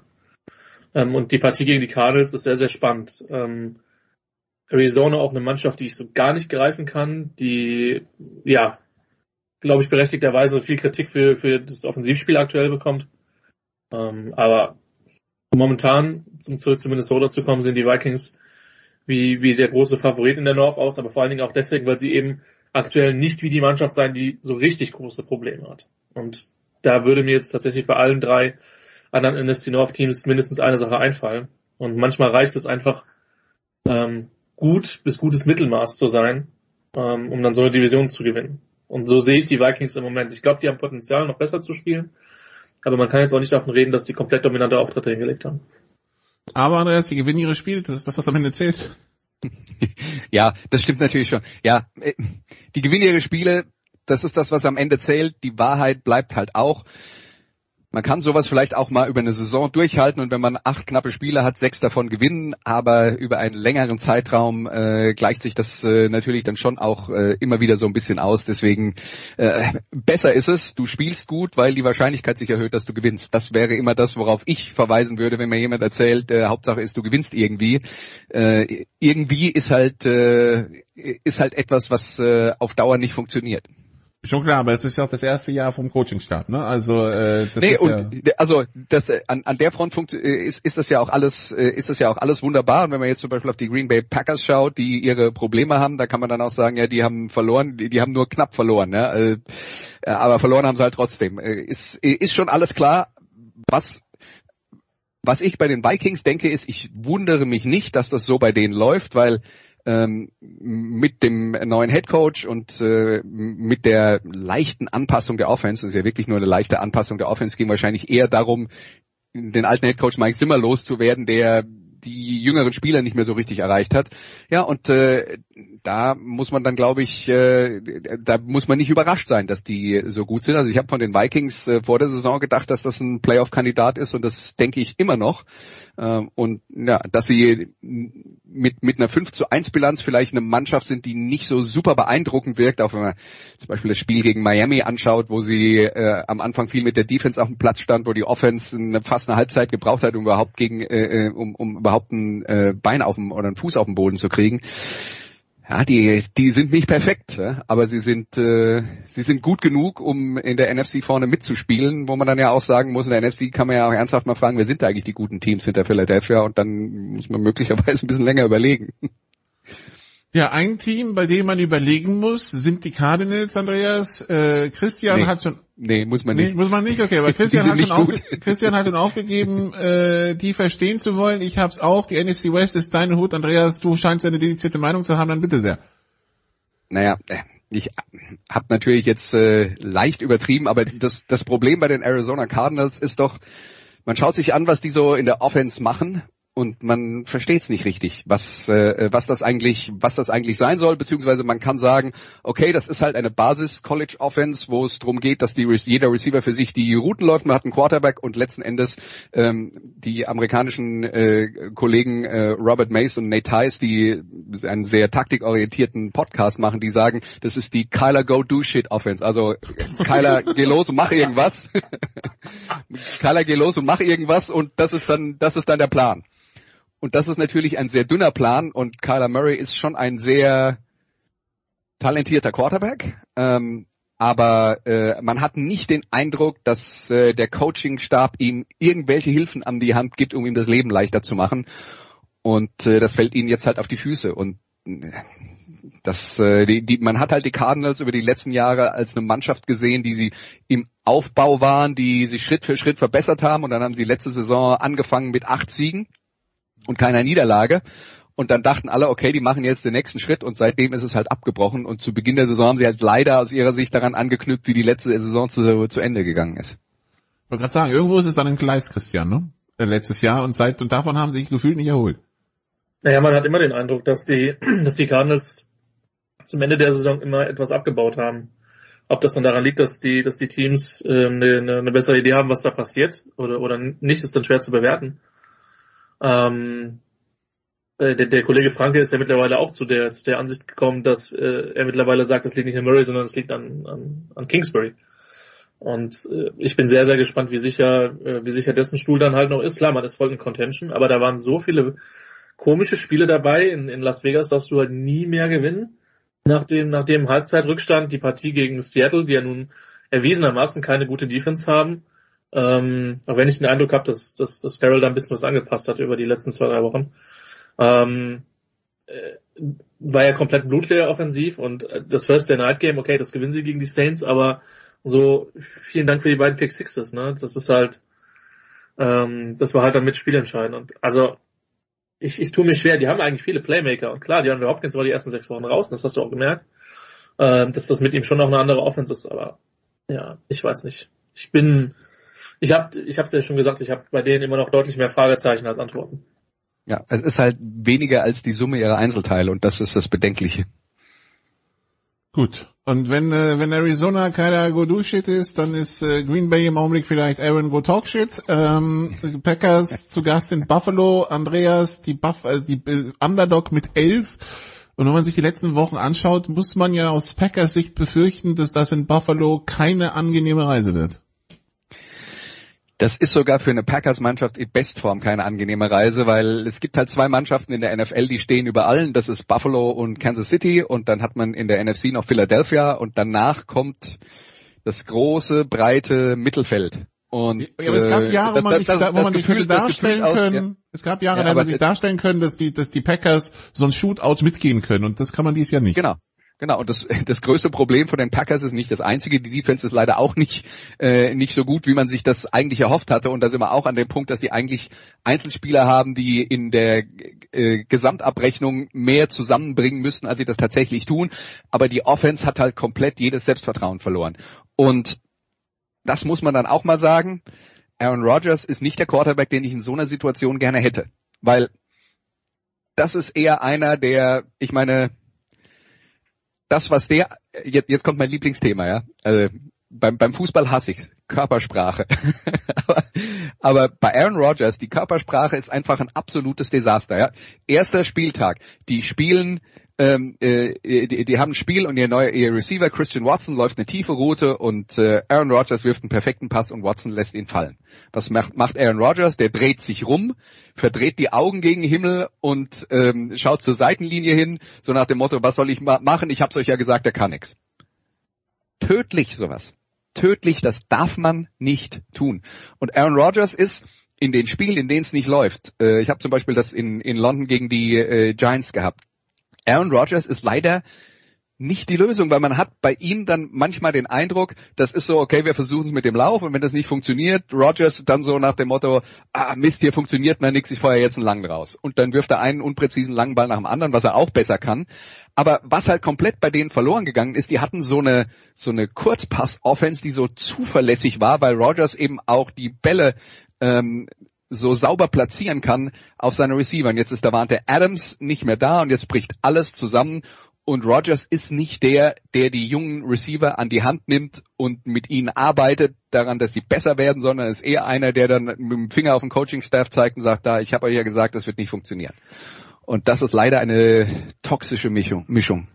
Und ja, und wie gesagt, Aaron Rodgers, was ich damit andeuten wollte, eben Christian, ist auch sehr vocal, nicht nur auf Pressekonferenzen, auch in Podcasts, was dann die Kritik an Coachingstab und Mitspielern angeht. Ja, die Pat McAfee Show ist da immer sehr zu empfehlen, also auch aus anderen Gründen. Ich finde die durchaus unterhaltsam, aber lustigerweise, und ich meine, ihr seid ja nun beide noch, noch länger mit im deutschen Football unterwegs als ich und habt noch länger mit Coaches geredet. Und somit das erste, was ich immer höre, wenn es um Quarterback geht, ist Accountability. Ja, und ähm, du hörst von Rogers nie, ja, das war mein Fehler oder ich bin schuld oder sonst irgendwas. Und gerade auch die Sachen, die Andreas angesprochen hat, ähm, selbst wenn er davon überzeugt ist, dass er spielerisch keinen Fehler gemacht hat, was ich mal stark in Frage stellen würde, ähm, kann man ja trotzdem sagen, okay, vielleicht habe ich nicht das Beste getan, um mein Team so zu unterstützen, ähm, dass es er Erfolg bringt. Und diese Watson-Nummer ist halt genau das, was Andreas sagt. So, ähm, du musst halt, also es bringt halt nichts, wenn du dich halt dann damit geil fühlst, weil du dich bei deinem Coaching-Staff auskotzt, weil du alle dann, dann gegen die Wand laufen lässt, weil, weil die alle nichts können. Das hilft halt deinem Spieler nicht. So. Gerade einem jungen Spieler, der vielleicht so Rogers aufguckt und seinen Respekt sich verdienen will, der vermutlich sich äh, drei Wochen geärgert hat, dass er diesen Ball hat fallen lassen. Und dann wäre vielleicht eher die Frage so, wie unterstütze ich den, wie supporte ich den, dass der Selbstbewusstsein hat, weil der Punkt ist, das wissen wir aus der, aus der Psychologie, je mehr ich Leute verunsichert, desto mehr Fehler werden sie machen. Das ist ganz eindeutig so. Und so wirkt diese Green Bay Offense im Moment. Ja, Ja, also, und du brauchst die Typen ja auch noch. Du musst Natürlich. ja versuchen, ihnen zu helfen. Es kommt ja kein neuer, den du vom Baum pflücken kannst. Die werden Ja. nicht cutten, also von daher. Ja, und, und das ist halt das Ding. Und, ähm, und vielleicht ist das auch ein Grund, warum Rogers dann am Ende des, des Tages nur bis jetzt nur mit einem, und du, das, du hörst halt auch, das ist ja die andere Ebene. Ähm, du hörst zwar nicht, dass Leute gegen ihn aufbegehren aus dem Team, aber du, du hörst auch sehr wenig Support, du hörst auch sehr wenig so, wir haben, wir stehen hinter Rogers, whatever.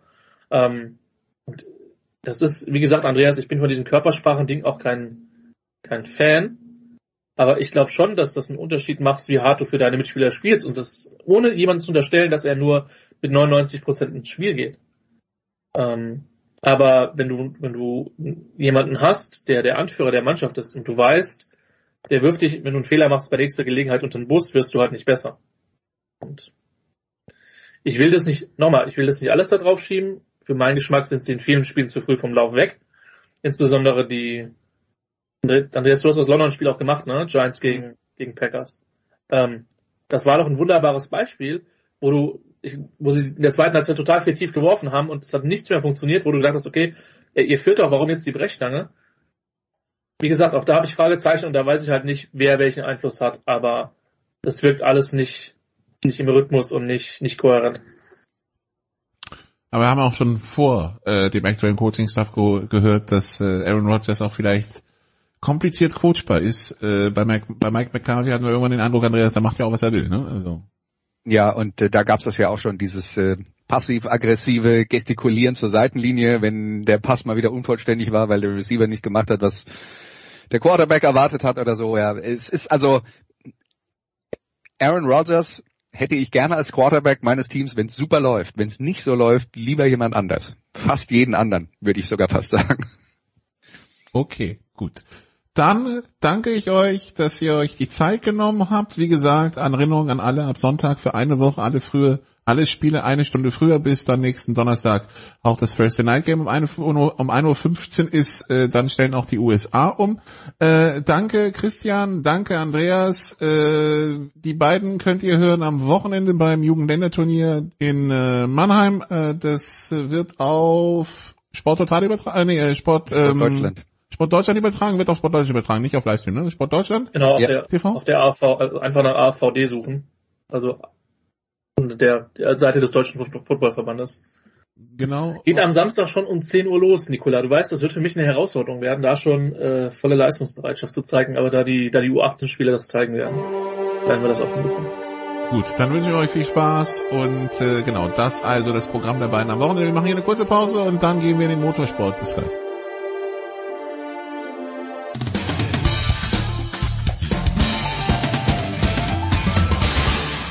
Hi, hier ist Marcel Kittel und ihr hört Sportradio 360.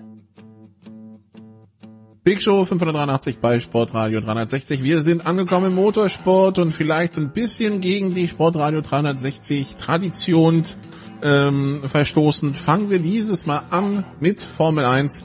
Haben drei Experten in den Leitungen. Zum einen, äh, ja, Stammgast Stefan de Voice Heinrich. Hallo de Voice. Ja, illustre Runde haben wir heute. Freue ich mich sehr. Dann haben wir Stefan Ehl am Start. Hallo Stefan. Servus. Und Christian Nimmervoll ist auch dabei. Hallo Christian. Hallo Nikolas und hallo an die Stefans.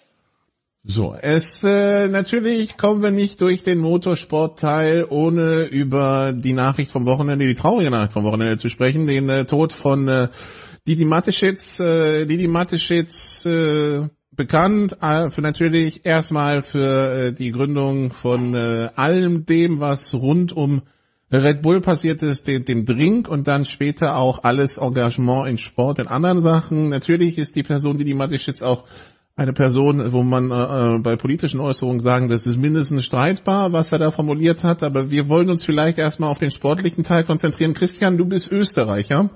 Ähm, du kannst vielleicht erstmal am, am ehesten vielleicht einordnen, so der Name Didi Mateschitz im Sport in Österreich und nicht nur im Motorsport ähm, äh, prägend, ne?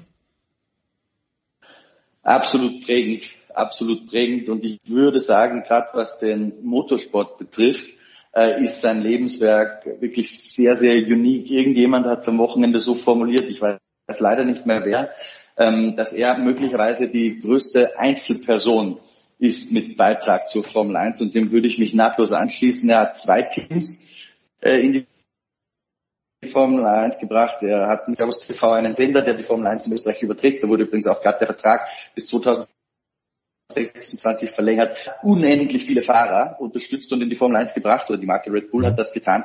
Und nicht zu vergessen äh, den Grand Prix von Österreich, was für mich damals die größte Überraschung war, denn niemand, wirklich niemand, auch ich nicht, hatte gerechnet, dass die Formel 1 je wieder nach Österreich zurückkehren wird. Aber Dietrich Mateschitz hat äh, den äh, damaligen A1-Ring gekauft, hat den umgebaut. Ist ja zuerst, das wird heute auch schon oft wieder vergessen, äh, gescheitert an der Umweltverträglichkeitsprüfung. Das muss so ums Jahr 2002, 2003 gewesen sein für ein sehr großes Projekt Spielberg, wie es damals noch geplant war. Hat es nichtsdestotrotz dann später trotzdem gemacht und hat quasi aus dem Nichts in einer Nacht- und Nebelaktion mit Bernie Ecclestone den Deal verhandelt, um die Formel 1 zurück nach Österreich zu bringen in einer Zeit, wo Staaten wie China, Amerika oder irgendwelche Nahoststaaten mit Ölmilliarden in die Formel 1 drängen, ist das kleine Österreich in diesem elitären Kreis äh, der Formel 1 vertreten und das ist nur und ausschließlich äh, der Verdienst von Dietrich Mateschitz und davor ziehe auch ich meine Kappe, wie es Niki Lauda sagen würde. Das ist schon sehr, sehr beeindruckend, was der auf die Beine gestellt hat. Äh, Stefan, du hast ja auch eine Kolumne dann am äh, Montag geschrieben zu Didi Mateschitz. Jetzt der Blick des Motorsportjournalisten, des nicht österreichischen Motorsportjournalisten äh, auf die ganze Geschichte? Ja, der Christian hat gerade die wichtigsten Punkte schon angerissen, finde ich. Wenn man rein nüchtern mal auf das aktuelle Starterfeld der Formel 1 guckt, dann sind es, glaube ich, ähm, vier von 20 Autos, die direkt vom Red Bull-Konzern kommen. Niemand sonst hat so ein Engagement, dass er sich gleich zwei Teams leistet. Und aus dem aktuellen Feld haben sieben Fahrer einen Red Bull-Hintergrund. Also sind durch Red Bull in die Formel 1 gekommen. Und das bedeutet ein Drittel aller Formel 1-Fahrer, etwas mehr als ein Drittel, die haben Red Bull sehr, sehr viel zu verdanken. Das ist mit Abstand das erfolgreichste Nachwuchsmodell, was man da so hat. Also da können sich andere wirklich eine Scheibe abschneiden. Und dann muss man schon einfach sagen, die Formel 1 in der aktuellen Form besteht zu einem großen Teil aus dem, was Dietrich Mateschitz da rein investiert hat. Und das ist also nicht umsonst, dass man dann auch Danke Didi über die Zielgerade geschrieben hat, dann auf dem Banner beim US-Start dann in Austin. Das glaube ich weiß die Formel 1 auch, dass es ohne Dietrich Mateschitz schon mal ein paar Mal ganz eng geworden wäre. Weil denkt dir mal diese vier Autos weg, wir sind bei 16. 16 ist das Minimum, was die Formel 1 haben muss, um überhaupt anzutreten. Und da gab es schon über die Jahre immer wieder so ein paar Wackelkandidaten, aber der Mateschitz hat immer gesagt, nö, wir machen weiter tatsächlich. Und über so viele Jahre, inzwischen sind es glaube ich 15, dass er mit zwei Teams vertreten ist, oder 16, 17 vielleicht sogar schon. Ähm, das ist schon mal ein Wort, wo andere Hersteller in der, in der Zwischenzeit gekommen und gegangen sind. Ne? Toyota zum Beispiel mit sehr großem Budget war dann schnell wieder weg. Und BMW. Mateschitz, BMW zum Beispiel ja auch, genau. Ähm, der Mateschitz hat da einfach dran gehalten, hat gesagt, das mache ich weiter. Also das ist schon beeindruckend, erstens über so einen langen Zeitraum. Auch Honda war ja zum Beispiel wieder weg und kam dann irgendwann mal wieder ist jetzt wieder weg, aber der Mateschitz ist immer noch da und das mit zwei Teams. Also das ist schon sehr, sehr beeindruckend, ja. Und ich glaube, man darf ja da nicht vergessen, dass dieser Abstrahleffekt ja extrem groß ist auch. Es gibt, glaube ich, keine Rennserie weltweit oder vielleicht gibt's doch ein paar irgendwo im irgendwo Hinterland, wo kein Red Bull gebrandetes Auto rumfährt. Also gerade im Nachwuchsbereich siehst du immer ein Auto mit Red Bull Werbung. Du siehst aber auch nicht nur im Nachwuchsbereich, sondern auch im Profibereich und das auf jedem Kontinent. Red Bull ist einfach überall präsent. Also es gibt, glaube ich, keinen größeren Motorsport-Mäzen als Dietrich Mateschitz. The Voice, du bist ja auch so ein bisschen so der, der, der Sporthistoriker hier in der Runde. Gibt's so genau. Äh, äh, kann man das, äh, also kann, kann man so quasi Motorsport in, in der Welt definieren, so vor Mateschitz, nach Mateschitz? Ja, das kann man auf jeden Fall, wobei Historiker, also ich glaube, da ist der Stefan Ehlen eher mit seinen, mit seinen Büchern auch ähm, wichtig, aber klar ist Historiker, dann muss ich deswegen husten, weil ähm, äh, mit Zeitzeuge neun, wollte ich nicht sagen. 39,5 Jahren äh, genau. plus, aber das seit zehn Jahren oder elf. Ähm, aber klar ist das, das ist eine ganze Weile schon verfolgt, genau wie Christian, wie Stefan natürlich auch. Wir wissen, äh, ohne Mathe-Schitz wird es die Formel 1 in dieser Form nicht geben. Deswegen ist es auch völlig legitim, äh, in, in einer Reihe äh, in der Hall of Fame, der ewigen Hall of Fame äh, einzureihen, wie Colin Chapman, wie Enzo Ferrari und, und ähnliche Leute. Es ist überhaupt gar keine Frage, was der für eine weltweite Wirkung hatte, gerade auch für den Motorsport, aber eben nicht nur. Genial ja seine, seine, sein Konzept des Guerilla-Marketings. Und ähm, was mir auch bei ihm immer sehr gut gefallen hat, neben der unglaublichen Konsequenz, mit der er Dinge äh, durchgeführt hat und durchgezogen hat, ist tatsächlich die Art, sich dann aber auch nicht permanent ins Rampenlicht zu stellen. Das Ego bei solchen Leuten ist ja meistens dann doch so, dass sie gerne äh, auch be beklatscht werden. Äh, sehr schön fand ich die Geste im Übrigen auf Formel 1 übergreifend, eben nicht nur im Grand Prix Sport in Austin in Texas, dass man tatsächlich eine nicht Schweigeminute, aber eine Applausminute, eine Gedenkminute vorher absolviert hat. Das war bei der Superbike WM in äh, Rio de la Taras in, in äh, Argentinien so. Es war in äh, Malaysia beim Motorrad Grand Prix genau das Gleiche. Und das zeigt schon, dass tatsächlich Zwei- und Vierrad ähm, Red Bull und der Dose wahnsinnig viel äh, verdankt und, und eben genau dieser einen Person, der es aber auch immer geschafft hat, ganz offensichtlich gute Leute um sich zu scharen, und das kann der Christian wahrscheinlich als Österreicher sogar noch ein bisschen besser erklären, Leute um sich zu scharen, gute Leute, ex exzellente Leute, und die hat dann in Ruhe arbeiten lassen. Also das ist dann auch eine Sache des Vertrauens. Er war kein absoluter Kontrollfreak, der jedem dann reingequatscht hat, sondern was da entstanden ist, weit über den Motorsport hinaus, hängt auch mit seiner Führungspersönlichkeit, seinen Qualitäten dort zusammen.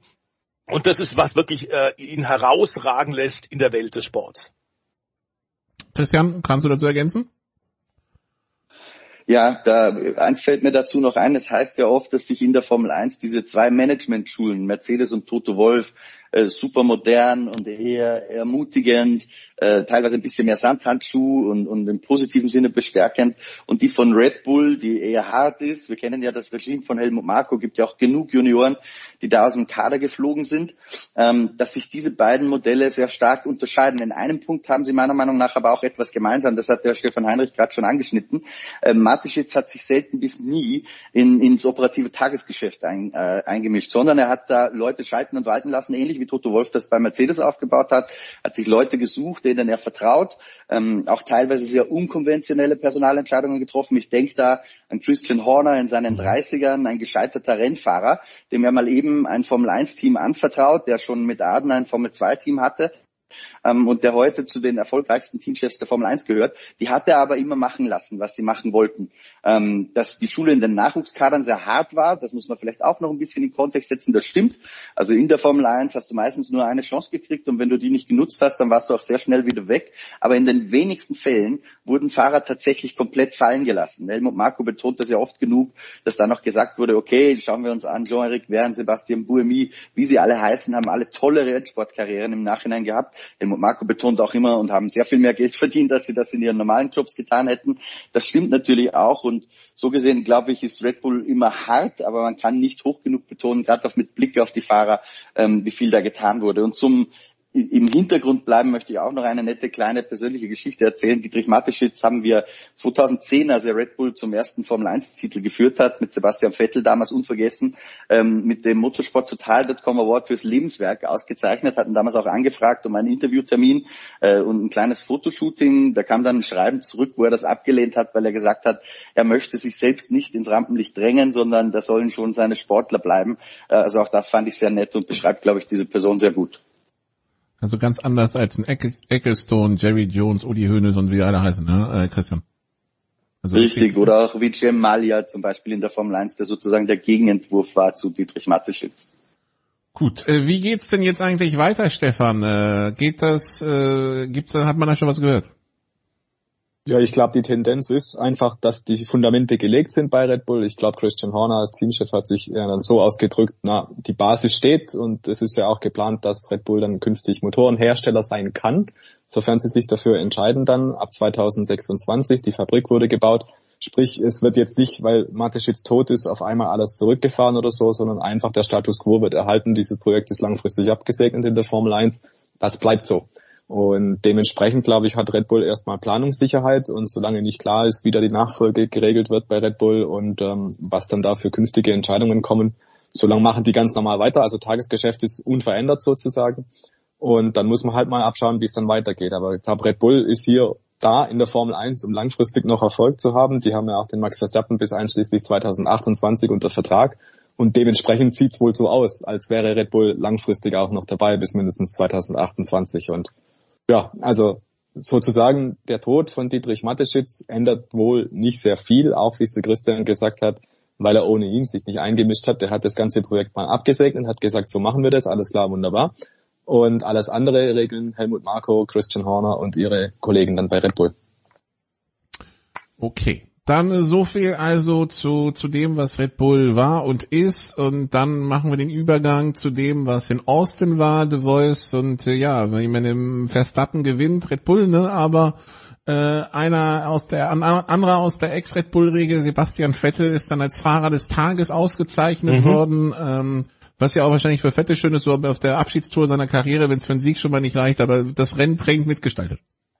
Ja, auf jeden Fall. Und zum zweiten Mal in Folge ist er tatsächlich offizieller Fahrer des Rennens geworden. Also Aston Martin hat offenbar auch ein bisschen was gefunden und ähm, ihm geht jetzt locker von der Hand, weil die Entscheidung des Rücktritts aus der Formel 1 äh, gefallen ist.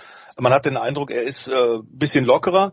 Hervorragendes Rennen, wobei wir sagen müssen, insgesamt der Grand Prix war eines der besten Rennen der letzten Jahre. Und das, obwohl wir ja vorher schon in der, vor einer Woche hier ähm, gesagt haben, dass eigentlich im Grunde die Entscheidung um die Fahrer, den Fahrertitel ja gefallen ist. Da wurde uns Experten die Frage gestellt äh, vom Jens, äh, gibt es denn überhaupt noch einen Grund, sich den Austin Grand Prix in Texas anzuschauen?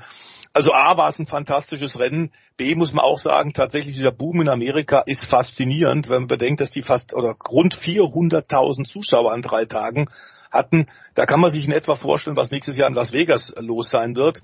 Und da ist noch kein Ende. Ähm, dann zum Sportlichen ähm, müssen wir wirklich zugeben, dass das ein, ein toller Sieg war. Ich glaube, ein emotionaler Sieg für auch dann die, die Matischitz. Denn das war ein Rennen, äh, bei dem ja verpatzte Boxenstopps sehr unüblich bei Red Bull dafür gesorgt hat, dass Max immer wieder von hinten starten musste und eine Aufholjagd äh, sich leisten musste. Das ist unglaublich, was dem gerade von der Hand geht. Da ist natürlich jetzt auch das Selbstvertrauen da. Äh, das Team weiß genau, was er für ein Auto haben will. Äh, es ist unglaublich. Aber es war wirklich, äh, es tobten unglaublich viel Positionskämpfe. Es war ein, ein grandioser Grand Prix.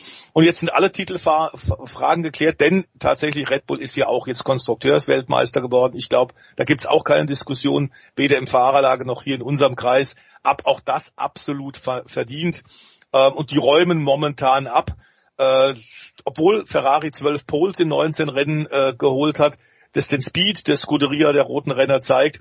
Im Rennen gibt es momentan niemand, nichts und niemand, der offenbar den Steamroller Red Bull und Max Verstappen aufhalten kann. Und unter normalen Umständen sollte jetzt auch Mexiko eine fantastische Strecke sein. Acht Rennen in Folge hat Red Bull jetzt gewonnen und Verstappen steht vor dem alleinigen Formel 1 Rekord mit dem Erfolg in Austin hat er ja gleich gezogen mit Vettel und mit äh, Schumacher äh, bezüglich der Saisonsiege in einem Jahr. Und äh, ich weiß nicht, ob einer von uns dreien, Stefan und Christian, dagegen wetten würde, dass Red Bull am Ende jetzt auch in Mexiko triumphiert. Nein. Kurze Antwort, nein. Ich, äh, ich traue mich auch nicht dagegen wetten. Ich glaube, die sind schon Favorit. Allerdings, äh, ich sehe durchaus auch eine Chance, dass Mercedes noch ein bisschen näher ranrücken könnte. Dieses Update, das sie nach Austin gebracht haben und das sie auch noch nicht äh, voll ausgebaut verwendet haben. Der Frontflügel, der musste ja nochmal verschoben werden. Der soll jetzt in Mexiko auch zum Einsatz kommen.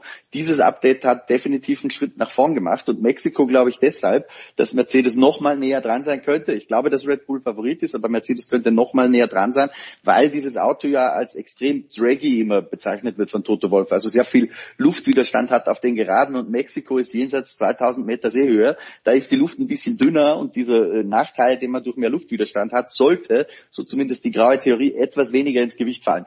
Aber ich äh, schließe mich eurer Meinung nahtlos an. Favorit ist ganz klar Red Bull und gespannt bin ich auch drauf, äh, ob sich Max Verstappen unter Umständen zurücknimmt, sollte es eine Konstellation geben, mhm. in der auch Sergio Perez einen Grand Prix gewinnen könnte. In Austin hat Max Verstappen ja schon gesagt, nee, der Checo, der richtet sich das mit dem zweiten WM-Platz auch allein und ich sehe keinen Grund, ihn vorbeizulassen. Ob es dann nicht vielleicht doch in irgendeiner Form passiert, wenn es denn soweit sein sollte, das werden wir dann sehen am Wochenende. Okay, noch aufzuarbeiten vom Wochenende, Christian, ist äh, der Fall Stroll, also so gut es vielleicht mit Aston Martin bei Vettel lief, das war jetzt was anderes. Ähm, ja, Unfall mit Alonso, äh, die Rufe nach einer Sperre waren laut, die FIA ist da nicht mitgegangen. Sperre ist natürlich schon ein sehr, sehr harter Ruf, aber ich gehe insoweit mit, dass, dass ich sage, das war schon hart an der Grenze, wenn nicht drüber, was Lance Stroll da gemacht hat. Ich glaube, er war einfach in dem Moment ein bisschen unkonzentriert, ist äh, für Alonso überraschend nach links gezogen zu einem sehr, sehr späten Zeitpunkt, als Alonso schon sehr nah dran war. Kannst du eigentlich nicht machen. Allerdings als mildernden Umstand würde ich einführen, äh, dass Fernando Alonso wirklich sehr lang gewartet hat, weil er den Windschatten maximal ausschöpfen wollte, äh, bis er dann tatsächlich nach links ausgeschert ist, wo er auch noch genug Platz hätte. Aber das soll jetzt nicht eine Täter-Opfer-Umkehr werden. Also für mich war schon Lance Stroll derjenige, ähm, der da ganz klar in der Verantwortung für diesen Unfall steht. Der hätte auch schlimmer ausgehen können, meiner Meinung nach. Mhm. Äh, links da, wo nämlich Fernando Alonso dann in die Leitplanken reingesegelt ist, ist er richtig abgehoben. Äh, ein paar Meter weiter vor war so eine Ausbuchtung für einen Notausgang. Und wenn er da mit der Geschwindigkeit reinfährt, geht dieser Unfall definitiv anders aus. Also ich glaube, da war, da war auch ein bisschen Glück im Spiel, Verantwortung eindeutig bei Lance Stroll. Ich persönlich finde, dass er mit drei Plätzen Rückversetzung für Mexiko relativ glimpflich davon gekommen ist, was das Strafmaß betrifft. Nur eine Sperre ähm, wie gesagt, da, da sind einfach die Umstände, dass auch Fernando Alonso ein bisschen Anteil an dem Crash hatte, das wäre dann doch ein wenig zu hart. Du wolltest, gehst du damit? Ja, gehe ich mit. Ähm, müsste was zwischendrin geben. Ich glaube tatsächlich drei Startplätze ist zu wenig. Äh, und, und Christian hat ja völlig richtig gesagt, da war diese Tasche, in der man äh, eventuell beschädigte oder ausrollende Autos äh, sich in Sicherheit bringen kann. Ich hatte schon den Eindruck, nachdem er auch Unterluft bekommen hat, der Alonso bei jenseits von 300, dass uns da ein, ein Gigantencrash Gott sei Dank erspart geblieben ist. Und ich habe so ein bisschen gedacht, auch mit dieser Einbuchtung in der Leitplanke, das hat so ein bisschen an Romain Grosjean erinnert, der da eben ja auch reingeknallt ist vor ein paar Jahren. Also da haben wir wahnsinnig viel Glück gehabt und da konnte man tief durchatmen. Was wirklich auch erstaunlich ist, muss ich sagen, danach, äh, neben der Bewertung jetzt, äh, dass Stroll da mit meiner Ansicht nach tatsächlich allein schuld war, ist die Tatsache, dass der Alonso mit diesem Auto tatsächlich noch weiterfahren und in die Punkte fahren konnte. Zumindest dachten wir das zu diesem Zeitpunkt, bevor es nach dem Rennen ja noch Einsprüche und Proteste von Haas gegeben hat. Also dass dieser Wagen nach diesem Crash, dieser äh, Alpine noch weitergefahren ist, war für mich ein Wunder. Okay, dann Stefan Haas hat den äh, Austin Punkte geholt, also allerdings nicht Mick Schumacher. Ja, Haas war wieder in der Situation, dass sie überlegen mussten, was machen wir jetzt und hat die Fahrer wieder unterschiedliche Strategien fahren lassen und ja, Mick Schumacher hatte nicht die Strategie, die dann letztendlich erfolgreich war. Aber es ist halt so, glaube ich, ganz grundsätzlich als Hinterbänkler-Team, du musst halt die Chancen nutzen, die da so kommen und da bieten sich halt Safety-Car-Phasen und solche Unterbrechungen dann halt an und es ist wie immer, du hast eine 50-50 Chance und du machst es wahrscheinlich mit einem Auto falsch und mit dem anderen machst du es richtig. Ähm, Haas hat es von der Strategie her ähnlich gemacht wie in Suzuka auch schon, also von der Reihenfolge her, wer welche Strategie bekommt, der Vordermann und der Hintermann.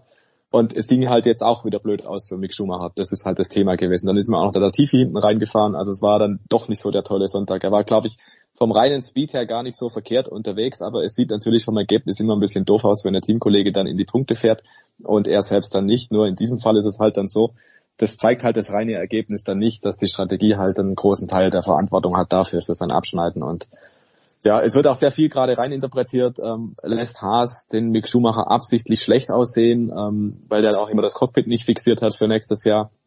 Schwierig von außen das irgendwo reinzusehen, aber man darf da auch nicht übersehen, der Mick Schumacher hat auch mal wieder einen eigenen Beitrag geleistet, dass das Rennen so gelaufen ist, wie es gelaufen ist. Er hat sich nämlich im Qualifying gedreht und damit verpasst, dass er zum Beispiel vor Kevin Magnussen startet.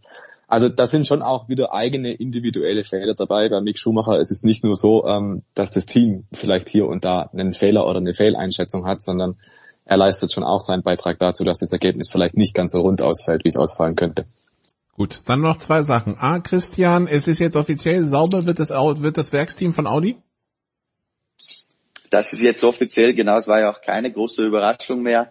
Ähm, 2026 wird ein ein reines Audi-Werksteam in der Formel 1 an den Start gehen. 2025 soll der Motor erstmals in einem Sauberchassis laufen. Sind wir schon sehr gespannt darauf und gespannt darauf sind wir auch, ob es die zweite VW-Marke Porsche nicht doch noch auf irgendeinem Weg in die Formel 1 schafft. Aktuell sieht es ja nicht danach aus, nachdem die Verhandlungen mit Red Bull gescheitert sind. Also da ist noch äh, ein bisschen was offen, aber Audi sauber eine Partnerschaft, auf die wir uns, glaube ich, alle sehr freuen, die auch sehr stark äh, deutschsprachig ist. Ein Teil in der Schweiz, ein Teil in Deutschland. Erinnert mich persönlich sehr, sehr stark an das damalige BMW Sauber F1-Team, äh, wo ja auch BMW, ich glaube, 80 Prozent kontrolliert hat und damals noch Peter Sauber mit 20 Prozent engagiert war. Das Chassis auch in Hinwil gebaut wurde, der Antriebsstrang in Deutschland. Also das ist eine sehr, sehr ähnliche Konstellation. Ich hoffe aus deutscher Sicht, äh, dass wir eines Tages vielleicht auch einen deutschen Fahrer äh, da drin sehen werden und im besten Fall dieses Team mit dem deutschen Fahrer Fahrer dann auch irgendwann Weltmeister wird. Und du glaubst noch an Porsche, ja? Wenn du mich heute fragst, ob ich darauf wetten würde, dass Porsche in die Formel 1 kommt, würde ich sagen, nein. Glaube das nicht. Ich glaube, dass es frühestens 2027 passieren kann. Und vor allem, es gibt so ein bisschen, also die Gerüchteküche spielt ein bisschen verrückt, seit die FIA in einer Presseaussendung zur letzten Weltratssitzung den Präsidenten Bin Sulayem äh, mit den Worten zitiert hat, dass Porsche in Gesprächen mit mehreren Teams sei.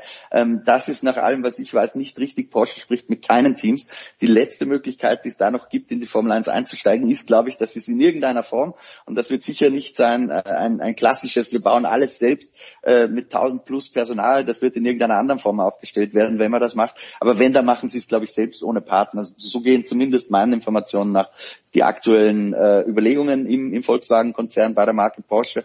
Ob das dann tatsächlich passiert, wie gesagt, ich glaube, die Chancen sind momentan geringer, dass das noch klappt, als dass es nicht klappt. Okay, und äh, Stefan, Breaking News, Hamilton will verlängern.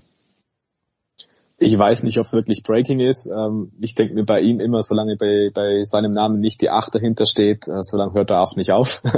ich ich habe schon den Eindruck, dass es ihn sehr fuchsen würde, wenn er am Ende zwar die meisten Siege hätte, aber nicht alleiniger Rekordhalter, was die WM-Titel angeht. Und ähm, das ist, glaube ich, schon was, was er gern gerade ziehen wollen würde, bevor er die Karriere beendet.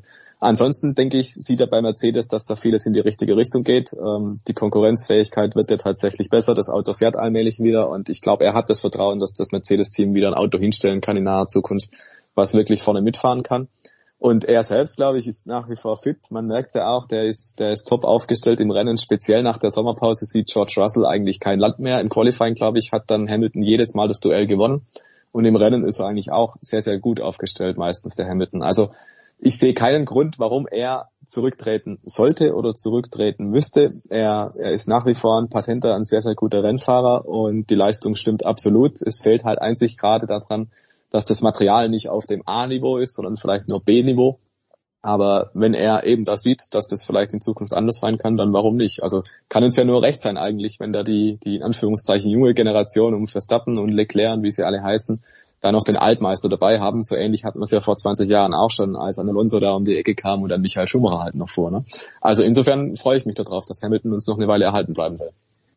Die Leistung stimmt absolut, das kann ich euch auch bescheinigen. Äh, nichtsdestotrotz machen wir hier einen Cut, bedanken uns bei Stefan Ehlen und bei Christian Müller machen eine kurze Pause und gehen dann mit The Voice und äh, mit Danny Mike in die Motorsportrunde der Rest.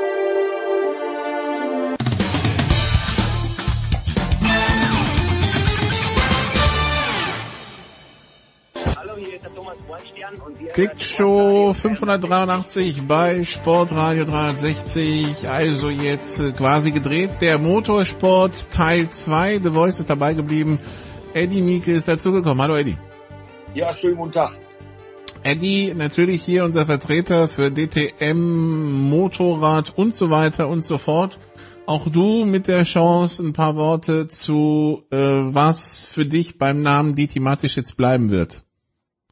Ja, also äh, Didi Matischitz hat die Motorsportwelt revolutioniert. Und äh, wenn man wie ich so viele Jahre in der MotoGP tätig war und das eigentlich auch von Anfang an mitbekommen hat, was da aufgebaut worden ist, äh, mit dem Red Bull Rookies Cup, mit der Zusammenarbeit mit KTM. Ich meine, wer hätte das vor 15 äh, Jahren gedacht, dass es äh, da aus Mattikofen ein äh, MotoGP-Werksteam gibt mit äh, Siegen, mit Podestplätzen die Zukunft sollen äh, WM-Chancen sein. Man hat ja ähm, den Fahrern nochmal ordentlich rumgeschraubt. Wenn man weiß, was am Red Bull Ring alles passiert ist, dann kann eigentlich nur jeder Motorsportler äh, aus tiefstem Herzen Danke, die die Matschig jetzt sagen. Also auch dann außerhalb der Formel 1 äh, Spuren hinterlassen. Wunderbar. Ähm, ja, Lust. wir... Gut, das haben wir ja in der Tat gesehen. Ja äh, Eddie kann das bestätigen, dass eben nicht nur bei der Formel 1 in, in, in Texas äh, eine Minute vorher äh, applaudiert wurde und das fand ich sehr schön, eben nicht Trauer, traurig, sondern Appla Applaus.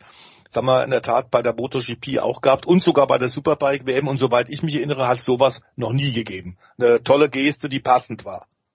Definitiv sehe ich ganz genauso und man hat ja auch an den äh, Gesichtern, an den Reaktionen, an den vielen Posts äh, gesehen, ganz, ganz viele ähm, Motorradfahrer, ganz, ganz viele ähm, Zweirad-Motorsportler haben die die Matic jetzt ganz, ganz viel äh, zu verdanken. Ja, man müsste sich einfach nur mal äh, die ganzen Starterlisten mal durchgehen, wo wir wären, wenn wir den Red Bull Rookies Cup nicht gehabt hätten. Mhm. Also das hat Spuren hinterlassen und äh, hoffentlich wird sein Erbe gut weitergeführt. Okay, dann schauen wir auf das, was tatsächlich dann auch äh, auf der Rennstrecke in Malaysia passiert ist. Banyar hat gewonnen, Eddie. Quattararo fährt aufs Podest. Es sind jetzt 23 Punkte Unterschied. Das heißt, die Chancen stehen sehr gut für Banyar Weltmeister zu werden, aber entschieden ist es halt noch nicht.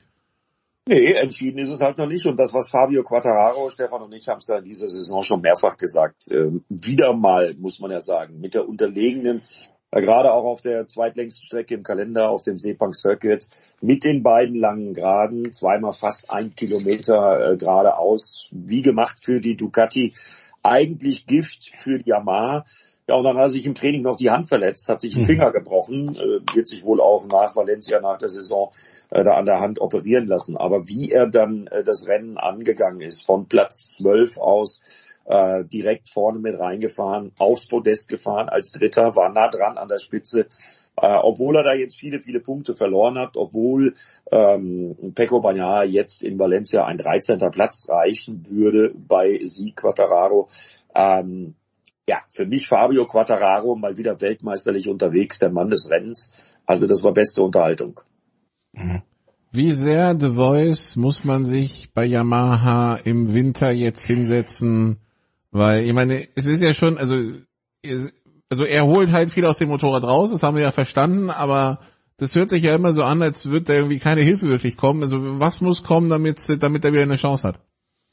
Na, natürlich Motorleistung, aber das wissen die längst. Ich glaube, das ist angekommen. Er hat ja auch nach langen Diskussionen tatsächlich Fabio den Vertrag verlängert, weil da ganz offensichtlich aus Japan eindeutige Signale gekommen sind, dass das Defizit, die Defizite erkannt sind und dass da die Ingenieure bereits intensiv dran arbeiten. Das haben wir bei den äh, Tests ja auch schon gesehen, als bereits äh, der Motor des nächsten Jahres, zumindest ein Prototyp des Motors des nächsten Jahres äh, ausprobiert worden ist. Äh, ich glaube tatsächlich, dass wir da Grund zu Optimismus haben, aber immer wieder erstaunlich, genau wie Eddie sagte, äh, was der da äh, zu zaubern auf dem Motorrad imstande ist. Und man sieht ja tatsächlich die außergewöhnliche, fast überirdische Leistung von Fabio im Vergleich zu den anderen Yamaha-Fahrern, wo die in der WM-Tabelle liegen, nämlich weit, weit, weit hinten. Also er ist da wirklich herausragend. Wobei wir, glaube ich, auch äh, beide uns einig sind, Eddie und ich, dass Ducati auch den Fahrertitel jetzt endlich verdammt nochmal verdient hat. Wir haben es ja in der zweiten Saisonhälfte 2021 schon gesehen, als da Sieg um Sieg kam äh, von äh, Pecco Bagnaia. Und dass auch er das jetzt ist, der die Ducati-Fahne vorne trägt, ist auch völlig in Ordnung, weil er tatsächlich da eben auch wieder aus dieser Armada von acht Ducatis in diesem Jahr herausragt. Ähm, interessant fand ich am Ende, und da habe ich ein bisschen auch grinsen müssen, das ist natürlich ein bisschen Luxusproblem bei Ducati, aber der Zweikampf am Ende zwischen Pecco Bagnaia und Enea Bastianini, die ja im nächsten Jahr im Werks Ducati-Team Teamkollegen sein werden, das verspricht ja schon mal richtig ordentlich Pfeffer. Denn der, der Bagnaninis wurde ja immer wieder von Teamorder geredet, hält sich da an nichts und gar nichts. Der fährt momentan immer auf Sieg. Haben wir in diesem Jahr ja auch paar Mal schon gesehen. Auf der äh, Gresini Ducati schert er sich um keinerlei Ansagen. Und da, Eddie, war ja auch ein bisschen Unruhe bei Ciabatta und äh, Gigi Dall'Igna, dass der aus der Box rauskommt, vorne an, am Kommandostand wild, heftig gestikulierend diskutiert. Das hat man ja auch nicht alle Tage. Nee, absolut. Äh, da hat man gesehen, dass bei Ducati ganz schön die Nerven blank lagen, weil es war ja ein paar Mal auch richtig eng zwischen Enea Bastianini, äh, wo er ausweichen musste, um Pecco Bagnaia nicht über den Haufen zu fahren. Allerdings, ich kenne Enea Bastianini, das ist ein richtig cleverer Junge und wie der in kürzester Zeit den Sprung in die MotoGP mit dem Kundenmotorrad hat. Der hat sich diesen Ride auf der Werks Ducati nächstes Jahr an der Seite von Pecco Bagnaia sehr, sehr wohl verdient. Ja, und du hast recht äh, Enea Bastianini ist im Gegensatz zu Pekka Bagnaia ja kein Fahrer aus der VR46 Akademie. Der kümmert sich um gar nichts und da dürfen sich die Fans schon mal auf einen tollen teaminternen Zweikampf für 2023 freuen. Also auch Enea Bastianini definitiv einer der Männer äh, der Saison. Ja, aber äh, nochmal auf die anderen Ducatis zu kommen. Ähm, der, der am konstantesten ist, ist der, der um den Titel äh, fightet. Das sieht man halt bei Pecco Bagnaia. Äh, wenn man sich dann mal die Trainingsleistung von Jorge Martin anguckt, wenn der das jetzt wie Bastianini auch noch mit ein bisschen Konstanz versehen bekommt, mhm. weil das war eine Fabelrunde im Qualifying zur Pole Position von Jorge Martin. Ähm, also Ducati ist da sehr, sehr gut aufgestellt. Aber man hat auch am zweiten Werksfahrer von Yamaha gesehen, dass sich da auch langsam ein bisschen was tut. Das war das mit Abstand beste Rennen von Franco Morbidelli, der am Ende Zehnter wurde. Obwohl er zweimal durch den Dom, äh, Double, äh, durch den Long Lap Penalty musste, also zweimal Double Long Lap Penalty für Franco Morbidelli. Äh, trotzdem sein bestes Rennwochenende und ich glaube, der war ja schon Vize-Weltmeister in der MotoGP. Franco Morbidelli mh, hm, kann das Fahren nicht verlernt haben. Und wenn man dann gesehen hat, was der neue Yamaha-Motor, der ja kommt, äh, zu leisten imstande ist, dann äh, ja, ich glaube, dass Yamaha da nächstes Jahr antworten wird. Mit einem Fabio Quattararo in Topform werden das tolle Zweikämpfe werden. Ja, und dann kommt ja auch noch Marc Marquez dazu. Da lief es jetzt nicht so nach Wunsch am letzten Wochenende. Und aus dem Lager von Marc Marquez hört man, dass er selber äh, den Honda-Bossen ganz schön Druck macht, weil er sagt, wir sind eigentlich viel zu spät dran mit der Entwicklung des Motorrads. Also da sind einige offene Fragen und ich bin mal gespannt. Äh, ich freue mich jetzt erstmal auf ein Saisonfinale in Valencia. Mhm. Das wir Italien im Urlaub verleben. Da werde ich mir eine schöne Pizzeria suchen, um mal gucken, wie die Italiener da diesen ersten Ducati-Weltmeistertitel seit Casey Stoner äh, und den ersten italienischen MotoGP-Fahrertitel seit Valentino Rossi so feiern werden. Ich bin mir relativ sicher, den werden sie feiern. Muss sich denn Bastianini Eddie ärgern, dass es jetzt im Augenblick nur Platz 4 ist? Also er könnte ja in Espargaro noch vorbei, äh, aber ähm, also er hat die letzten sechs Rennen nur neun Punkte weniger geholt als Banyar, hatte halt in der Mitte der Saison, ähnlich wie Banyar, so eine Phase Sieg oder nix, ne?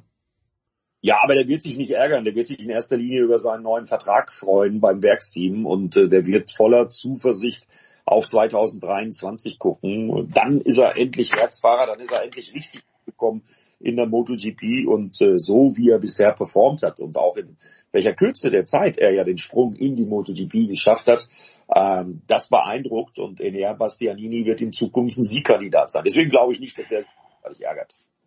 Okay. Wir sollten vielleicht nochmal ganz kurz ähm, auch nochmal auf Alex äh, Esparago eingehen. Denn genau, den wollte ich jetzt noch ansprechen, genau. Genau, weil der ist jetzt ein bisschen hinten runtergefallen. Man muss sagen, das waren die letzten Rennen jetzt gerade die Asien äh, Übersee Grand Prix waren wirklich nicht toll. Aber was äh, in diesem Jahr unter anderem erster Grand Prix-Sieg für Aprilia, was die kleine Truppe da tatsächlich geschafft hat, jetzt natürlich auch noch unterstützt durch einen besser werdenden Maverick Vinales, das ist schon außergewöhnlich. Es ist ein kleines, aber feines Team, diese Aprilia-Truppe.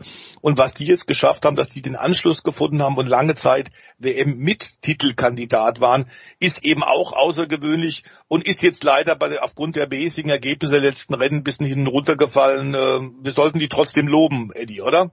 Ja, definitiv genauso auch wie KTM. Ich meine, man muss das sicher mal auf der Zunge zergehen lassen, dass die, das, der Hersteller, der am schlechtesten in der Herstellerwertung notiert ist, das Hause Honda ist, die ja jahrzehntelang alles dominiert haben.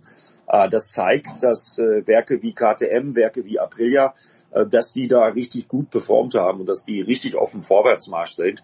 Und das wird auch für nächstes Jahr das Motto sein. Ich weiß das aus Mattighofen von Piet Beirer und allen Verantwortlichen und Co. Die arbeiten unermüdlich und äh, KTM wird dann ja mit neuem Fahrerline-Up sicherlich auch wieder für Furore sorgen. Also von daher sind die Vorzeichen für 2023 sehr, sehr gute. Aber ich bin erstmal froh, wollen ja die Moto2 nicht vergessen. Ähm, mhm. Wir haben zwei Klassen äh, nachdem Isan Guevara ja in der Moto3 den Titel schon geholt hat, auch zu, zu Recht und völlig verdient. Aber wir haben immer noch zwei Klassen, Moto2 und MotoGP, wo es noch um die Titelentscheidung geht, nach dem Fehler von Ai Ogura, wo er unbedingt das Rennen gewinnen wollte gegen Toni Arbolino und dann äh, die guten Punkte weggeschmissen hat. Äh, ich bin gespannt. Es wird auf jeden Fall sicherlich wieder ein Fest der MotoGP in Valencia in dieser Stadion-ähnlichen Anlage. Und äh, schauen wir mal. Wer immer dann am Ende die beiden Titel holt, hat es auf jeden Fall verdient. Gut, also das Finale in Valencia dann am übernächsten Wochenende äh, am 6. November. Und äh, wie gesagt, im Augenblick spricht alles für Banyar, aber äh, der ist auch nur ein Ausfall davon entfernt, dann nichts zu holen. Und äh, ich meine, Eddie, das kann auch immer passieren. Also es, ist, es bleibt Motorsport. Natürlich. Und wir haben auch in Valencia ja schon das ein oder andere Regenrennen erlebt. Und dann ist die äh, Strecke dort sehr, sehr tückisch. Also passieren kann da alles. Das weiß Beko Bagnaia.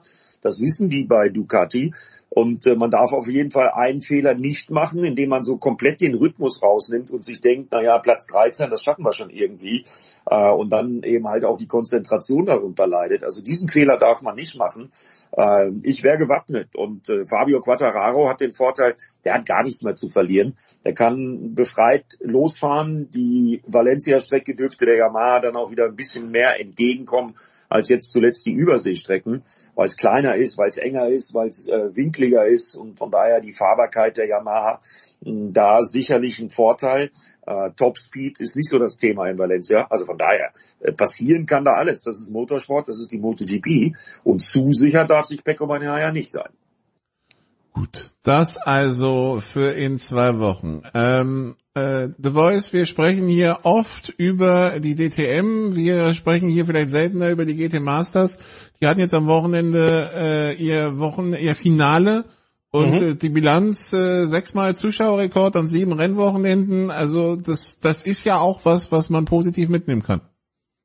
Auf jeden Fall, äh, vor allem in diesen Zeiten, wo wir ja auch wissen, wirtschaftlich ist es äh, nicht einfach, tatsächlich dann auch noch äh, Geld für viele Familien, Geld für Motorsport und für Eintrittskarten auszugeben.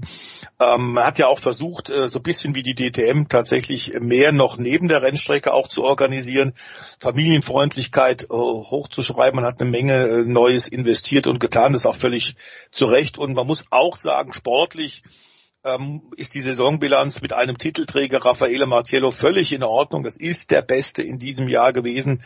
Ähm, in, auf dem Mama, Mama Mercedes. Mercedes hat ordentlich abgeräumt im GT-Sport, müssen wir auch äh, festhalten. Ähm, herzlichen Glückwunsch, müssen wir sagen, tolle Leistung. Ähm, es war am Ende sogar nochmal richtig eng am Samstag bei dem Rennen äh, tatsächlich, als äh, Jules Gonon tatsächlich da nochmal dem führenden äh, Auto nochmal die Kiste gewandelt, also dem meisterschaftsführenden Auto. Da wurde es mal richtig spannend, lagen die Nerven auch wieder ein bisschen blank. Also es war wirklich alles drin, äh, Spektakel. Äh, das Wetter hat gestimmt äh, am Hockenheimring. Ähm, dort, wo ja die DTM ihr Finale auch schon etwas vorher hatte, also Saisonabschluss im Badischen, da muss man eigentlich dabei sein, das gehört dazu. Und es war eine sehr, sehr gute, äh, spannende Saison, dass dann am Ende auch Emil Frey Racing die Teamwertung gewonnen hat mit den Lambos. Ähm, ist auch äh, absolut in Ordnung verdient gewesen. Also äh, sportlich war das ein, ein sehr guter Ausklang nach sieben spektakulären, unterhaltsamen Wochenenden, äh, auch für die ADAC GT Masters und ähm, eindeutig also Raffaele Marciello, der ja auch in der Ferrari Academy lange war und sogar mit einem Schritt schon mal in der Formel 1 war, dann aber kein Geld mehr hatte, tatsächlich keine Unterstützung mehr aus der Formel 2, den großen Sprung zu schaffen. Und der hält sich jetzt mit Titeln im GT-Bereich schadlos und das ist auch eine tolle Karriere und der verdient damit auch ordentlich Geld. Klingt aber gut, Eddie, wenn sämtliche Veranstaltungen im Motorsport äh, Zuschauerrekorde aufweisen, oder? Ja, absolut. Das ist für alle gut, denn wir waren ja alle sehr verunsichert in den Corona-Zeiten, was alles so eventuell passiert mit unserem Motorsport. Und jetzt ist bei beiden Serien, glaube ich, eine ganz gute Richtung eingeschlagen, sowohl bei der GT Masters als auch bei der DTM. Ja, und ich werde mich äh, wirklich auf äh, 2023 vorbereiten und freue mich drauf, auf alles, was da kommt. Sind ja ein paar Highlights, die im Kalender stehen. 50. 24-Stunden-Rennen, Nürburgring in der Eifel und, und, und. Also äh, ich hoffe... Da werden wir auch Rekordbesuch haben. Absolut. Ich hoffe, die kriegen das alle hin mit den Budgets. Da habe ich manchmal so ein bisschen Angst. Denn jetzt kommt ja die wirtschaftliche Komponente auch noch dazu, nachdem Corona es ja schon schwer genug gemacht hat. Aber ich bin da optimistisch. Jetzt haben wir das überstanden, die letzten zwei Jahre. Kann eigentlich nur positiv nach vorne gehen. Gut, und dann äh, The Voice noch kurzer Blick auf die Rallye WM, die ist zwar entschieden, jetzt kam aber die News, äh, der, der, der junge äh, Fahrer Ott Tänak möchte bei Hyundai weg und wo genau es hingeht und ob es immer noch Rallye WM ist, weiß keiner. Habe ich das richtig gelesen?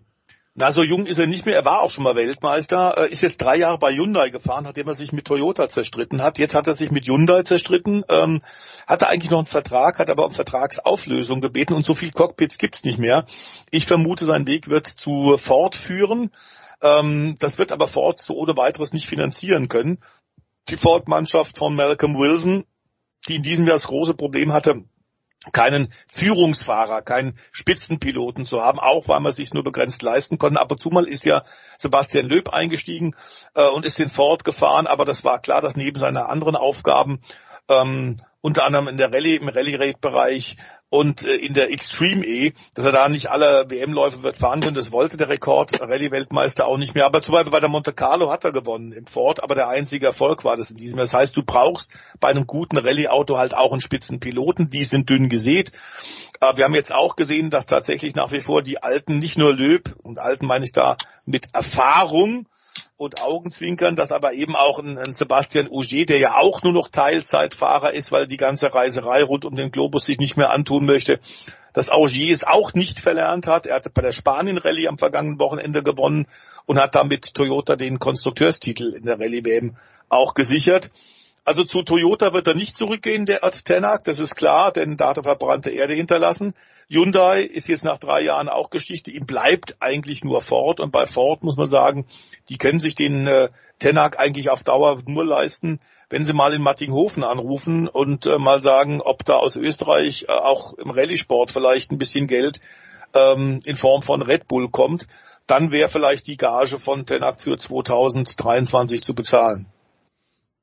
Ich finde, der sieht immer noch jung aus. Also irgendwie Verhältnis zu anderen, die ja. schnell graue Haare haben. Ja, aber gut, es sieht, sieht aus wie Eddie und ich. Wir sind halt äh, älter, als wir tatsächlich aussehen. Und äh, unser Charakter ist ja eh so, dass wir 29 plus sind.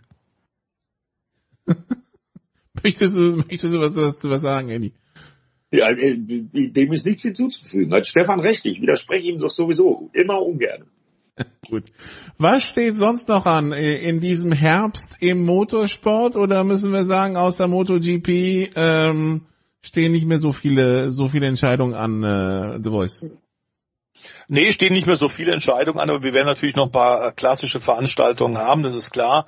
Allerdings, wie gesagt, die Formel 1 ist noch nicht zu Ende, haben wir im ersten Teil der heutigen Sendung ja gemacht. Da stehen noch ein paar Rennen, auch vielleicht tatsächlich Rekordsieg für Max Verstappen, der damit dann Vettel und ähm, Michael Schumacher überholen kann.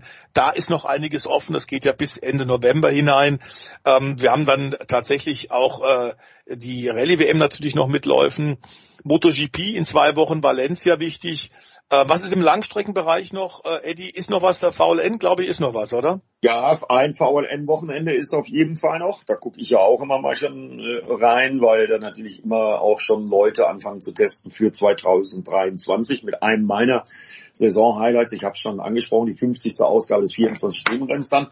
Aber mir wird äh, gar nicht so langweilig. Also neben ein bisschen Fußball aus der dritten Liga für Magenta Sport habe ich nämlich noch das Finale der Xtreme E in Südamerika Ende November.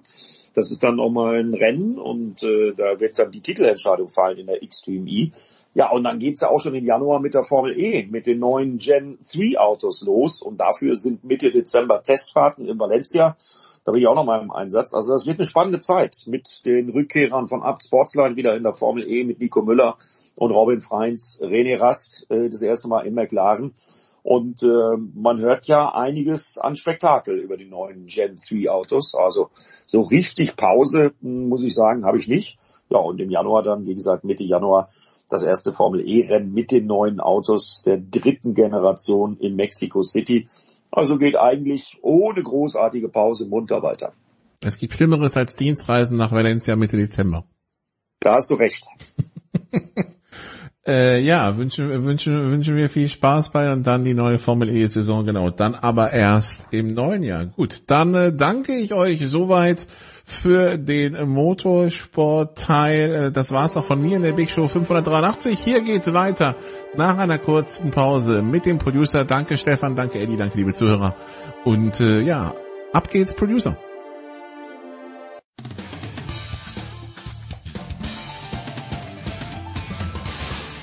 Hi, hier ist der Andi Mies und ihr hört Sportradio 360. Nee, das stand einfach nur Historic Whites. Ähm, irgendjemand, dem ich folge, dem, ja, der muss das wohl geliked haben oder so. Okay. Hm. Deswegen denke ich immer, wem folgt der Holder? Big Show 583 folgendes Szenario. Es ist äh, Moment 23.54 Uhr in Boston, es ist 20.54 Uhr in Los Angeles, es ist 5.54 Uhr in Wien und äh, Jürgen Schmieder und Heiko Olderber sind in den Leitungen. Das Wort hat, der, Ab das Wort hat der Abgeordnete Schmieder. Warum? Ja, du sagtest, du wolltest philosophisch werden ohne Anlass. Nein, ich werde, egal worüber wir reden, Ach so, ich, äh, ich habe nichts Grundsätzliches zu sagen. Ach so, gut, dann passt. ähm, es ist ja so, wir wollen natürlich über amerikanischen Sport sprechen, aber ich bin dann doch immer wieder fasziniert, dass Heiko, der ja ein Sportliebhaber ist, mit allen Facetten, aber eigentlich dem Fußball ein bisschen distanziert folgt, aus meiner Sicht zumindest. Aber wenn es um den ersten FC Köln geht, dann macht er doch dann, dann doch gerne ein Fass auf. Äh, Heiko, was ist in diesem Fass in dieser Woche drinnen? Es geht um Köln und Jürgen spielt auch eine Rolle. Es geht natürlich immer um Köln, das ist ja wohl klar. Äh, jede Woche, jeden Tag. Aber in diesem Falle geht es darum, dass äh, Jürgen in seinem tollen Text über die aktuellen Entwicklung in der NWSL, die wir ja auch vor zwei oder drei Wochen schon angerissen hatten. Äh, die berühmte Herbert Zimmermann Reportage aus dem 54er WM-Finale äh, zitiert hatte in seinem ersten Absatz. Und da stand dann äh, nach innen geflankt, Kopfball abgewehrt, aus dem Hintergrund müsste und dann, wir kennen das ja alles. Und da habe ich, ist mir natürlich sofort aufgefallen, dass er diese dieses Zitat mit nach innen geflankt beginnt und dabei natürlich den Namen dessen, äh, desjenigen oder dessen weglässt, der halt die Flanke nach innen gebracht hat. Das ist nämlich der einzigartige Hans Schäfer vom einzigartigen ersten FC Köln gewesen. Ja, selbstverständlich, aber es gibt, es sind, es sind ja zwei Teile. Das ist ja keiner Wank, der Regen prasselt unaufhörlich nieder. Na, anders, anders, Botcheck. Und dann kommt er, nee, genau, Botcheck, immer wieder Dann kommt Botcheck, immer wieder Botcheck, der rechte Mittelläufer der Ungarn. Er hat den Ball verloren diesmal gegen Schäfer. An, an Schäfer. Dann ist ein Punkt gegen mhm. Schäfer. Dann ist ein Punkt. Dann ist eine kurze Pause und dann heißt es nach innen geflankt. Und, und deswegen, weil die Situation in dem Spiel genau mit dem dann begann, nach innen geflankt, also die Frau, die nach innen flankte, hieß ja nicht Schäfer. Es wäre völlig Na. doof, einfach das Wort Schäfer ein, einzufügen, nur weil der mal bei Köln gespielt hat. Nu, so. hörst du das jetzt? Ich höre alles. Ich höre alles. Ja. Da wird, da wird dieser deutsche Fußballgott Hans Schäfer hier klein gemacht mit den Nein. Worten, nur weil er mal bei Köln jeder, gespielt hat. Jeder, der diesen Text liest, denkt sofort an Bocek und an Schäfer, was vorher kam. Das heißt, ich impliziere ja durchs Weglassen dass Schäfer so ein großer ist, dass sowieso jeder, der diesen Text liest, es reicht diese eine Situation, dass jeder auch an Hans Schäfer denkt. Du unterschätzt den Hans hier. Du machst den kleiner, als er ist. Den musst du nie ich stand mal bei ihm, ich stand mal bei ihm vor der Tür in Köln, an, vor der Klingel. Hab auch, weiß gar nicht, ob ich, ich habe damals mal zu Studienzeiten beim Express äh, ja gearbeitet oder volontiert, nicht volontiert nicht, aber ja ausgeholfen. Und äh, ich weiß gar nicht mehr, was war es zum 70. Geburtstag oder wie auch immer. Und äh, ja, du, der versucht doch mal an ihn ranzukommen. Und die haben ja auch Kontakte da in Köln. Und ähm, dann stand ich da vor seinem Haus, äh, ganz normales, äh, ja, weiß gar nicht, Mehrfamilienhaus, äh, draußen die Klingel auch. Und ich ist aber schon zu lange her. Ich weiß nicht mehr, ob ich mich getraut hatte zu klingeln oder nicht, weil es hieß, nee, der lebt sehr zurückgezogen und der will eigentlich nicht. Ähm, mit äh, den Medien mehr allzu viel zu tun haben. Ja, aber, aber das weiß ich noch, dass besser wieder ihn nicht zu erwähnen. Was denn? Und am berühmtesten ist ein Mensch, wenn du ihn nicht erwähnen musst, und trotzdem wissen alle, dass es um ihn geht. Ich hoffe, dass auch die heutige Jugend noch weiß, dass es um Hans Schäfer geht. Mit deinem Diss. Also die heutige Jugend ist ohnehin verloren, weil ja. sie, weil sie A, also wenn, wenn ich, wenn ich so etwas lese, denke ich natürlich sofort an Horst Eckel. Weil ich Horst Eckel, äh, als ich noch für Wetten das gearbeitet habe, der war dort mal, da gab es so eine Aktion, die von Mercedes gesponsert wurde. Und da war Horst Eckel. Und ich glaube, damals hat noch ein zweiter Weltmeister von 54 gelebt, aber Horst Eckel war der letzte, der ist ja, das müsste ich mal nachschauen, aber ich glaube, Horst Eckel ist vor relativ kurzer Zeit verstorben. Oder, Heiko? Vergangenes Jahr, ne? Ja, genau. Okay, und Horst Eckel war fantastisch in dieser Wetten das Sendung. Ja, so ein richtiger jovialer älterer Mann, der der einfach nur nett war. Und das mag ich gerne. Aber die Jugend ist auch verloren, weil also auf ja, das ist, es gibt keinen Übergang. Jetzt mit Vollgas nimmst, von Horst verloren Jugend. Ja, also es ist wirklich, es ist wirklich so, die Jugend ist absolut verloren, weil, und das hat nichts mit Sport zu tun, weil es, es gibt in der Wirtschaft die Robinson Crusoe Wirtschaft, äh, also dieses Modell.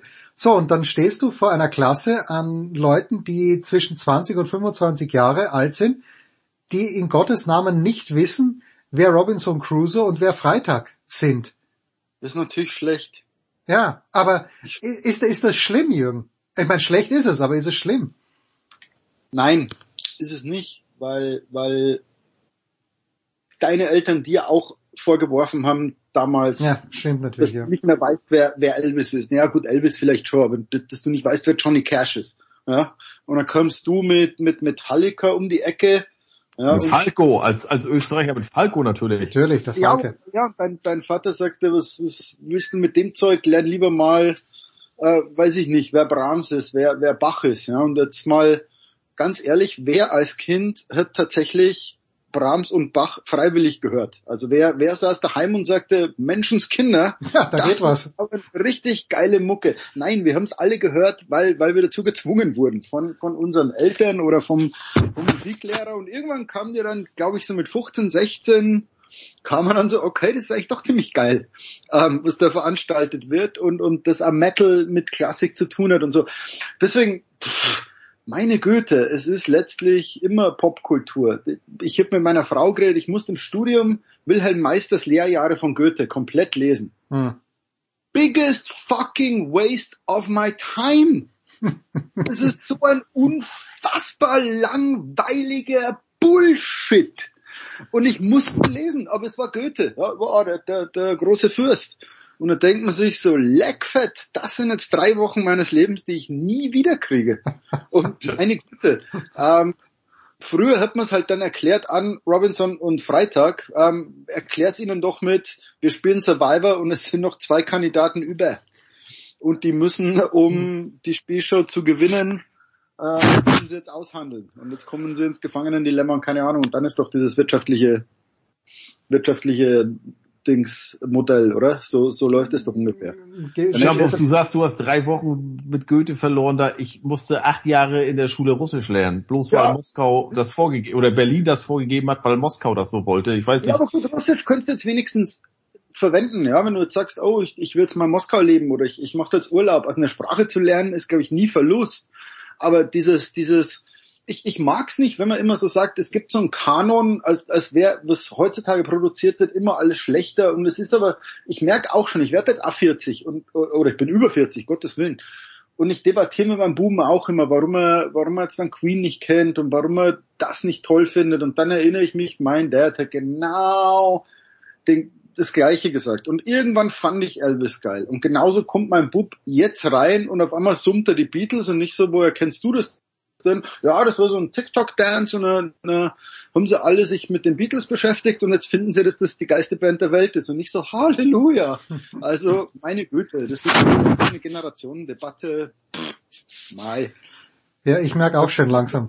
Das. Ich bin auch äh, langsam auf dem Weg, wie mein Vater zu werden damals. Und äh, das es ist eh nicht schlecht. Ich mag ja meinen Vater sehr gern und ich finde auch, dass er, dass er das Beste aus seinen Möglichkeiten gemacht hat. Aber ich stelle an mir auch fest, dass, äh, dass ich einen Zug verpasst habe, was die jungen Leute angeht. Und das Einzige, äh, wo, wo, ich, wo ich dann wirklich auch erstaunt bin, auch bei der Musik, aber Bayern 1 ist doch für was gut. Ganz ehrlich. Ja, die spielen nur alte Musik, aber wenn ich sehe, welche Lieder meine jetzt 24-jährige Tochter auch noch kennt, da denke ich mir, das gibt's ja nicht. Das ist ja Anfang 80er und sie, ja, hört ein bisschen Bayern 1, äh, kennt jeden Text besser, als ich ihn je gekannt habe. Das, das finde ich dann lässig irgendwie. Ich glaube, es gibt ein paar Kulturgüter, die, die stand the test of time, wie man sagt. Und, und ansonsten, ich glaube, die wichtigste Regel ist, denk dran, dass du auch mal jung warst und was ich meinem Buben immer sage, denk dran, dass du auch mal alt sein wirst. Ja? Also, dass er mit mir so ein bisschen Nachsicht hat, wenn ich jetzt wieder so einen Dad-Joke bringe oder keine Ahnung, äh, andere Musik spiele. Ja, bei uns läuft halt Kohlen den ganzen Tag rauf und runter und so ein bisschen morbide. Wir haben gerade, meine Frau und ich haben überlegt, wie wir unseren Sohn ein bisschen mehr Goth machen. Und dann haben wir beide gesagt, indem wir gar nichts machen. Also irgendwann kommt er dann schon von selber. Und so, meine Güte. Apropos deine Frau und du, Schmieder. Zehn, zehn Tage vor Halloween seid ihr schon in, in vollem Kostüm. How? Na, die, die, es, man feiert ja hier quasi einen ganzen Monat. Also irgendwie Ah, okay. die Häuser sind einen ganzen Monat dekoriert und dann sind immer wieder Partys oder eine Gäste in einem Maze und so und deswegen haben wir jetzt schon mal eine Generalprobe gehabt. Freitag ist dann der Schulkarneval und dann am Sonntag, glaube ich, ist dann richtig Halloween.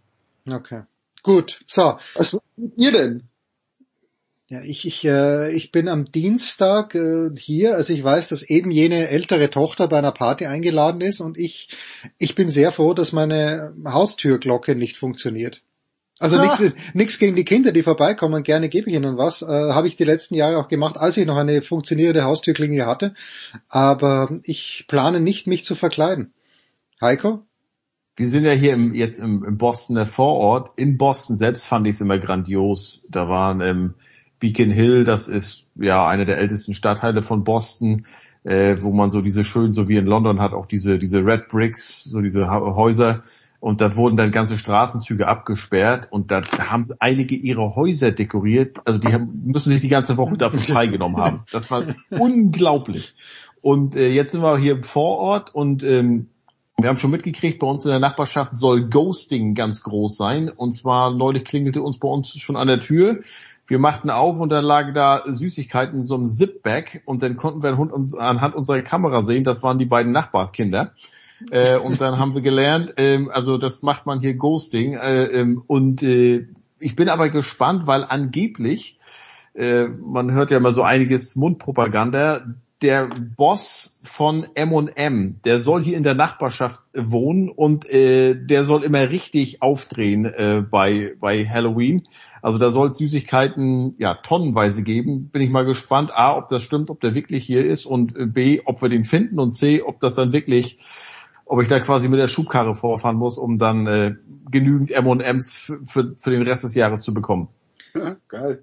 Ich notiere, ich Ja, not du kannst doch einfach als Roger Federer in zehn Jahren gehen. Oh, das ist wahr. Das ist wahr. Ja. Also wer dieses Bild gesehen hat, Roger turns 100 today. Äh, ich glaube aus einer Schweizer Zeitung war's. Äh, ich glaube, du hast mir sogar geschickt, Jürgen, aber ich habe mich selbst wiedererkannt auf diesem Bild, wo eben Federer auf, auf 100 Jahre hochgetrimmt wurde. Ja. so.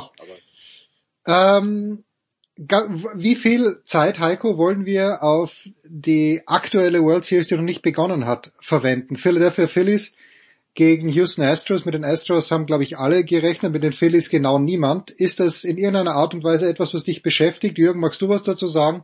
Oder gehen wir gleich auf The Lakers are in danger of unraveling, eine Überschrift auf si.com ein? Heiko, Baseball anybody?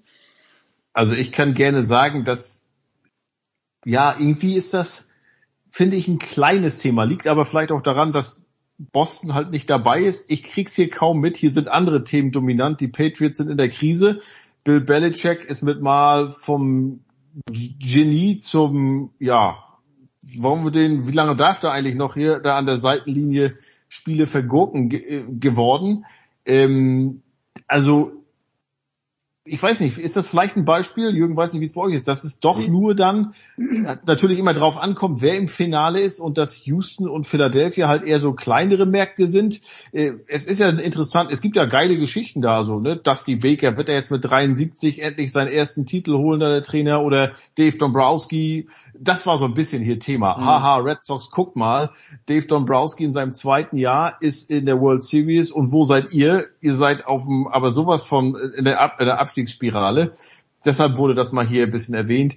Ähm, aber ansonsten ist das noch kein Thema, aber wir sind ja auch erst am Mittwoch und das geht am Freitag los und vielleicht liegt es auch daran, dass wirklich, wir haben ja letzte Woche schon drüber gesprochen, alle fünf Ligen und wir zählen die MLS mit rein, ähm, die spielen halt derzeit und wenn du dann halt mal fünf Tage nicht spielst oder sechs Tage sogar, äh, ja, dann ist halt der aktuelle Tagessport äh, dominierender. Also ich glaube, sobald es losgeht und sobald es Richtung Entscheidung geht, wird das sicherlich auch äh, äh, ein Thema sein, an dem man nicht vorbeikommt. Aber derzeit, nee, hier bei uns muss ich sagen, ist noch alles ganz ruhig.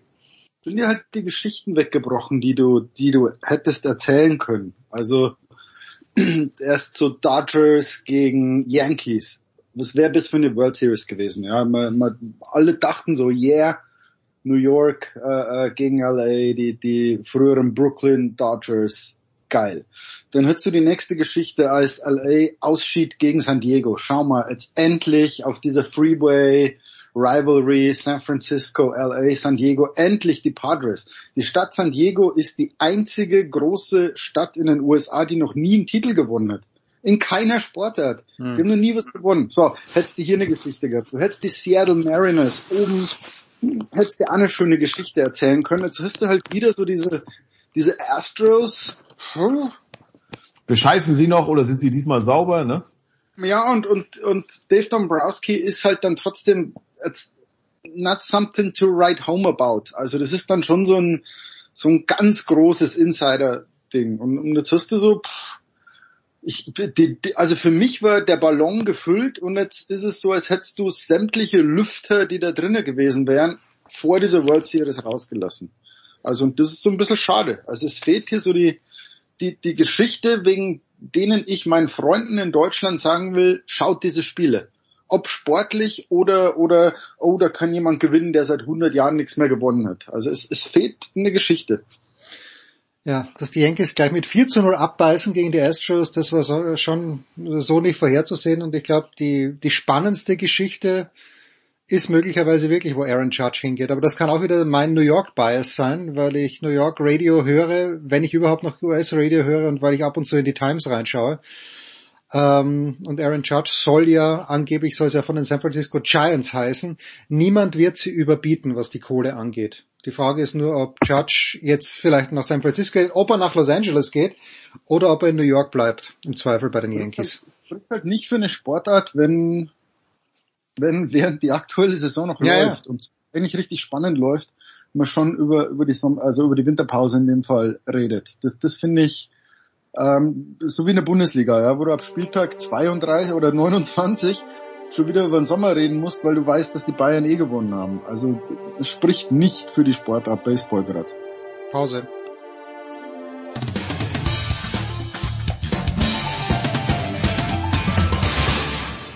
Hi, this is Pierre Maguire. You're listening to Sports Radio 360. Ja, weiter geht's in der Big Show 583 mit Jürgen Schmieder und mit Heiko Ulder. The Lakers are unraveling. Dieses äh, Statement hat SI.com nach drei Spielen der Lakers schon abgegeben. Ich habe auch vor, als sie gegen die Clippers gespielt haben, habe ich eine Statistik gelesen. Ich glaube, Bomani Jones war es, der getweetet hat, naja, also Rivalry schon lange nicht mehr, weil die letzten Spiele alle die Clippers gewonnen haben. How bad is it, Jürgen? Viel schlimmer kann es nicht werden. Also, die haben sich mit dem, mit dem Westbrook einfach verzockt. Ja? Den, den werden sie jetzt nicht los, weil, weil pff, es ist schwierig. Wie, wohin willst du den, den traden? Äh, den musst du aber traden, um, um auf dem Point Guard was Anständiges zu holen. Also das war, glaube ich, das große Ziel von Pelinka, das hat er nicht geschafft. Ähm, jetzt ist du ein Anthony Davis, der halt so ein, so ein Christian McCaffrey-Syndrom hat. Also der ist schon gut, wenn er, wenn er gesund ist. Er ist halt nur nie gesund. Er ist halt immer verletzt. Und, und ähm, es geht schon wieder los. Ja? Ich glaube, im ersten Spiel ist er schon wieder blöd gefallen. Ja? Und, und bei Davis merkt man so, okay, ich, ich bin Meister geworden, ich verdiene hier mehr als 20 Mille im Jahr. Ähm, 14 und 8 schaffe ich in jedem Spiel. Also auch wenn ich drei Minuten vom Spiel käme, dafür ist er zu gut. Ähm, aber ich glaube, dem fehlt so ein bisschen der Biss, dass er, dass er nochmal ganz groß was holen will. Und my LeBron James, Leute, irgendwann, irgendwann merkt man einem Menschen an, dass er 20 Jahre in dieser Liga spielt. Also äh, der kann halt nicht mehr alles machen, aber wenn einer wie LeBron nicht mehr alles machen kann, dann wird's schwer, weil dann, dann verteidigt er nicht mehr. Ja, dann, dann wird das so eine Liability. Und jetzt schaust dir den restlichen Kader an und dann wird's bitter.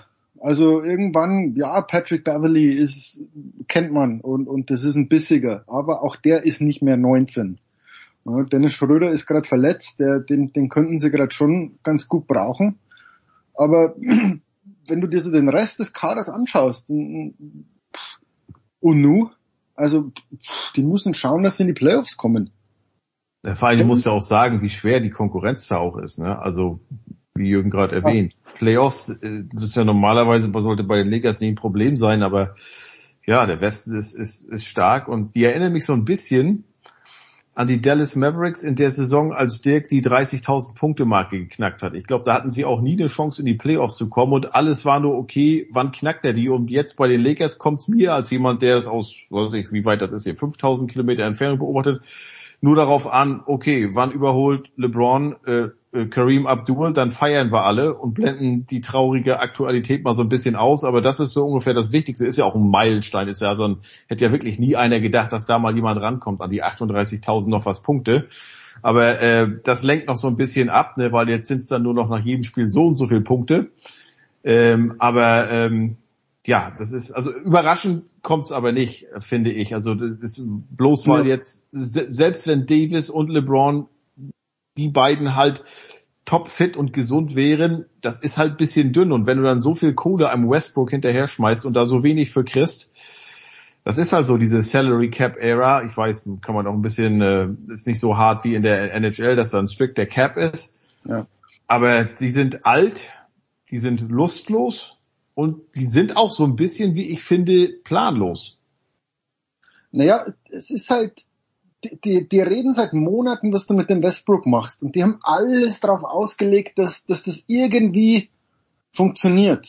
Also irgendwas, man muss sich den Westbrook, glaube ich, mal, mal genauer anschauen, ähm, was mit dem los ist. Weil, weil so alt ist er noch nicht. Und, und ich, ich, ich, mit dem müsste man sich mal eine Stunde unterhalten und der müsste mal ehrlich, ehrlich sagen, was mit dem so die letzten zwei Jahre los ist, weil ich glaube, irgendwas muss bei dem passiert sein. Also anders, anders kann man das ja nicht erklären.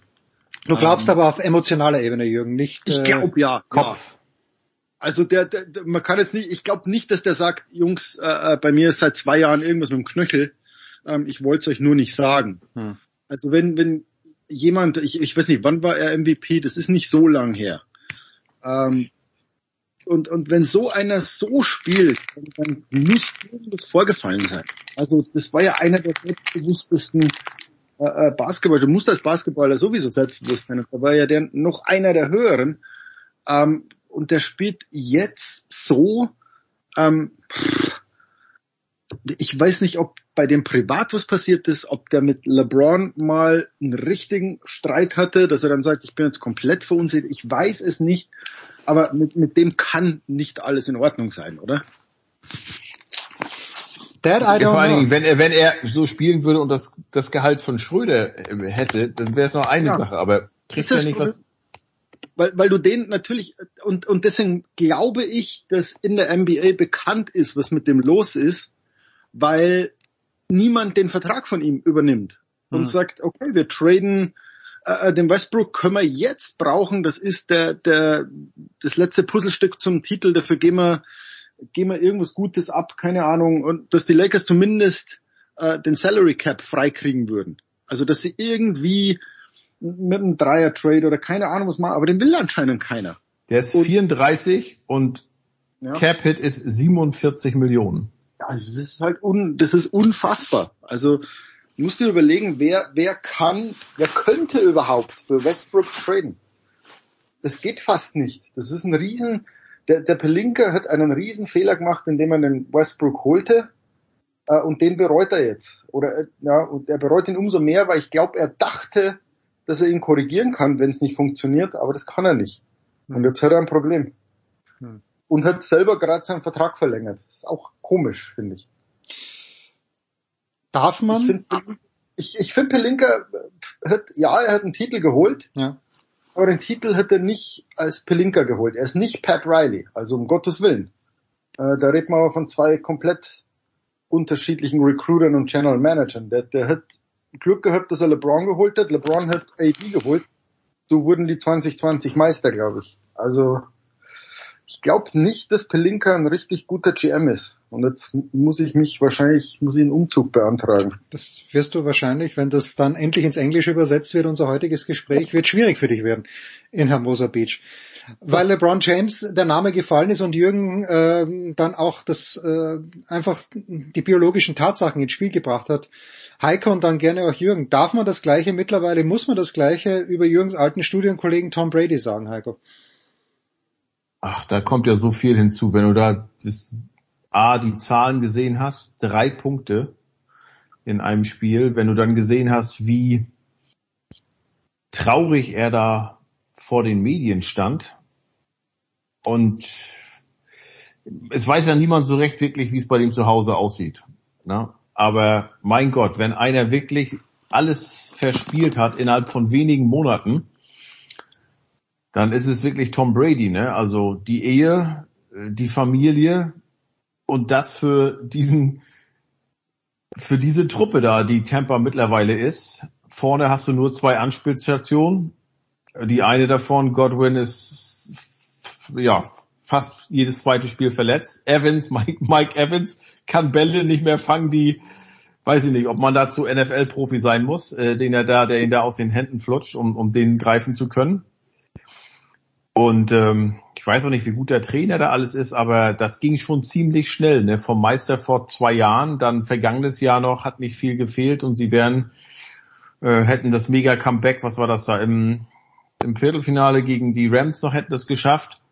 Aber jetzt, vielleicht ist das wirklich so, der Gronk, der fehlt. Vielleicht ist es auch einfach, okay, Brady, jetzt hast du endgültig mit diesem äh, Rücktritt vom Rücktritt den perfekten, haben wir glaube ich alle gesagt, Zeitpunkt verpasst, deine Karriere zu beenden, weil selbst wenn er nochmal Meister wird, das ändert ja an seinem Status, an seiner Legende nichts. Dann hat er halt acht Ringe, ist doch scheißegal. Der hat mit den Patriots sechs gewonnen, hat im ersten Jahr mit Tampa Bay, mit dem bis dahin prozentual schlechtesten Team in allen nordamerikanischen Profiligen sofort die Meisterschaft gewonnen. Er war der Erste, der es geschafft hat, in was weiß ich wie viele Jahren Super Bowl mal ein Heimteam in den Super Bowl zu führen und auch noch erfolgreich äh, äh, zu gestalten, das Finale. Dass er da nicht zurücktritt, verstehe ich ja noch. Aber dann zumindest nach dem letzten Jahr, da hätte er sagen können, komm, es reicht. Aber dann zu sagen im Februar, alles klar, das war's, ich, ne, meine Kinder werden älter, ich will da was mitbekommen und dann nach 40 Tagen zurückzukommen, nee, also. Nee. Ich glaube, der, der Grund ist, warum wir es nicht verstehen, ist der Grund, warum wir nie so gut sein werden wie der. Ähm, weil, weil, weil wir nicht wissen, wie das ist, ähm, als, als Profisportler zu führen, wie das ist, äh, äh, Super Bowls zu gewinnen, wie das ist, irgendwie sonntags zu competen. ähm, und, und dann glaube ich auch, wie das ist, zu merken, dass da ganz schön viel Leben übrig ist, wenn du so eine Karriere beendest. Mhm. Aber Jürgen, der hat ja schon einen Anschlussvertrag. Der hätte doch diese Saison schon Kommentator sein können. So, dann sagst du, okay, and that's it. Jetzt werde ich hier Kommentator und das sind die letzten oder die nächsten 30 Jahre meines Lebens. Pass mal auf, ich glaube, ich habe noch eine Saison in mir und ich werde dann aufhören, wenn ich nichts mehr in mir habe, weil dieses Leben, das ich hier führe, eines der geilsten auf der ganzen Welt ist. Das kann gut sein, so sieht er aber nicht aus. Nein, ja. aber wir verstehen es nicht, weil wir nie in dieser Position waren. Ähm, weil, weil uns so ein Gen oder, oder eine Gehirnzelle fehlt, ähm, die dich zu so einem Competitor macht, die, die dich so macht, dass du sechs Super Bowls gewinnst. Und, und so ein denkt anders. Hm. Und das, also ich sag mal, die, das Interessante ist ja, die werden wahrscheinlich trotzdem noch in die Playoffs kommen, weil die Division da ja. so, so, so schwach ist. Und ich will, ich habe hier wirklich gelernt, never count a Tom Brady and a Tom Brady Team out. Das ist Ne? Ja, und, und damals, als sie Meister wurden mit Tampa vor zwei Jahren, da war die Zwischenbilanz im November auch nur sieben und fünf. Aber sie ja. war halt nur eine Zwischenbilanz. Und danach haben sie dann kein Spiel mehr gewonnen. Da hatten sie, glaube ich, weiß ich gar nicht, wo waren sie? Ähm, auf jeden Fall hatten die, war, da kam dann die Bye Week und dann haben die bisschen da sich gefunden und irgendwas geändert. Ich glaube, die haben dann mehr auch, keine Ahnung, dass das Play bisschen einfacher gemacht. Ich, weiß es nicht. Auf jeden Fall haben die danach alles gewonnen. Und ähm, ähm, dann, dann lief es mit mal. Aber Stand jetzt, was sind wir jetzt, Ende Oktober? Gut, Ende Oktober ist noch, hat noch niemand die Playoffs erreicht und ist auch noch niemand äh, Meister geworden, aber Ende Oktober ist die Zwischenbilanz 3 zu 4 und sieht verdammt nicht nur, also ist ja nicht nur die Zahlen, sondern sieht, sondern wie gesagt, guck ihn dir an. Da, ne? Äh, ja, aber ähm, guck dir an. Das ist doch genau, wo du, wo du sagst, jetzt gerade Mike Evans schaut so aus, als könnte man könnte aus zwei Metern keinen Ball fangen. Ja, das, das liegt ja nicht an so einer grundsätzlichen Qualität. Äh, äh, wir wissen, wie gut Mike Evans ist. Lass den, lass den mal die Bälle wieder fangen. Ja, und, und genauso ist es dann mit Godwin und, und dann wird auch Brady wieder besser. Ja, also deswegen wart mal ab. Wir, man, man redet wieder im, im Oktober, wie gesagt, und auf einmal ist es Dezember und die Buccaneers stehen bei, keine Ahnung, neun und sechs. und sind sicher in den Playoffs und, und dann reden wir wieder ganz anders über Brady, weil dann plötzlich heißt, oh, he changed to a perfect game manager now und keine Ahnung. Also abwarten. Ja, ich würde mir ehrlich gesagt mehr Sorgen um, um Green Bay und Aaron Rodgers machen. Ja. Also ja, ganz genau. Also was, wir reden über einen, der, der die Playoffs äh, äh, erreichen wird und, und dann schauen wir mal, was in den Playoffs passiert, während der andere ähm, bei sich überhaupt keinen Fehler sieht. Hm. Ähm, sagt, alle, alle müssen ausgewechselt werden. Hat er bei Pat McGaffey irgendwie gesagt. Also, nobody catches balls, we make too many mistakes, yeah, they, they need to sit then. Also, richtig über seine Mitspieler hergezogen, wo man sagt, okay, Aaron, spielst du denn gerade so geil, als dass du dir das leisten könntest? Nein. Und vor allen Dingen, die Mitspieler haben ja auch den Auftrag, ihn zu beschützen. Ja, also ja, auch spannend. Ja, also das sei ja irgendwann mal, wenn du, wenn du, der, der motzt dir seit sechs Wochen, äh, was für Pfeifen seine, seine Receiver sind. Also den würde ich jetzt irgendwann mal in der Kabine zur Rede stellen und sagen, pass mal auf, alter Mann, so nicht. Hm. Also das ist ja, also, irgendwann muss man mal sagen, du bist ein Anführer, oder? Sieht sich Sieht sich also ich weiß nicht, ob, ja, also ich glaube, der Aaron Rodgers hält sich selbst für einen der intelligentesten Menschen, die jemals walk the face of the earth. Also das, das sagt er ja auch relativ deutlich. Ähm, und dann sage ich, also zur Intelligenz gehört auch zu wissen, äh, wie man mit Mitspielern umgeht. Hm. Und ich glaube, wir haben letzte Woche darüber debattiert, wie wichtig es ist, jemanden zu respektieren. Und, und wie schlimm das ist, wenn du merkst, dass du keinen Respekt kriegst und dann sagst du, okay, ich krieg keinen Respekt von einem der besten Quarterbacks der Geschichte. Und so, okay, da werde ich aber ganz selbstbewusst zum nächsten Spiel auftauchen. Also da muss ich auch sagen, so ein bisschen, dem, das spricht dann Rogers die Intelligenz ab, hm. wenn, er, wenn er sowas nicht merkt, dass er damit mehr kaputt macht, als er hilft. Ich habe noch eine Kleinigkeit. Und ich weiß nicht, wer den Artikel in der SZ geschrieben hat, Jürgen. Und ich glaube, es war der Artikel in der SZ, ein langer Artikel, nämlich über diese Geschichte Kanye West und Adidas. Und apropos alter Mann, ich kann mit Kanye West null anfangen. Null. Aber als ich die Zahlen gelesen habe, das muss ja ein Mörderdeal für beide gewesen sein. Weil äh, da lese ich was von, ich glaube, 200 Millionen Dollar, äh, die, die allein er pro Jahr bekommen hat. Warum? Warum funktioniert das so? Hast du den Artikel geschrieben? Ich glaube nicht. Das war, glaube ich, in der, in der Wirtschaftsabteilung. Aber dennoch, als ich die Zahlen gelesen habe, ich habe gedacht, das kann ja nicht sein. War, war, war dir das immer klar, als Mann, der auch in der Popculture zu Hause ist? Ja, ich, ich kannte die Zahlen und, und es hieß ja, das war einer der cleversten Deals ähm, der Geschichte, weil, mhm. weil tatsächlich Kanye so einen Status von, von Michael Jordan erreicht hat. Also in, in puncto Mode, in puncto Sneaker Culture ähm, da war er schon fit und deswegen, die haben beiden dazu gratuliert. Also das schien tatsächlich eine, die, die größte Win-Win-Geschichte ever zu sein, ähm, weil, weil Adidas sich tatsächlich gegen Nike, ich glaube Nike hm. war vorher bei, bei Kanye ähm, und, und interessant, heute Nachmittag war Kanye West in Manhattan Beach. Also tatsächlich zwei Kilometer von hier und zwar im Headquarters von Skechers. Ach, wurde abgeführt mit einem, mit einem Kamerateam und, und die Meldung war offenbar, ist er einfach mal unannounced zu Sketchers gefahren und wollte mal schnell mit dem CEO reden. Ähm, offenbar über einen neuen Deal. Aber er wurde und, abgeführt, ne? Hat er Hausverbot bekommen, ne? Ja, sie haben Kanye dann vom, vom Firmengelände subtrahiert. Wahnsinn. Völlig zu Recht. Also das siehst du aber, der ist schon, dem ist das völlig egal. Ja, dann drop mich Adidas. Ähm, ich finde schon jemanden, und das Lustige in diesem Land ist, du findest immer einen, der sehr, sehr viel Geld hat. Und, und der es ganz, ganz toll findet, sich mit Kanye, Elon Musk, Donald Trump, keine Ahnung, zu umgeben. Ähm, und, und damit finden so Leute auch immer wieder Sponsoren oder, oder die fallen ja sehr, sehr weich. Ist ja nicht so, dass Kanye West jetzt finanziell ruiniert wäre, ne?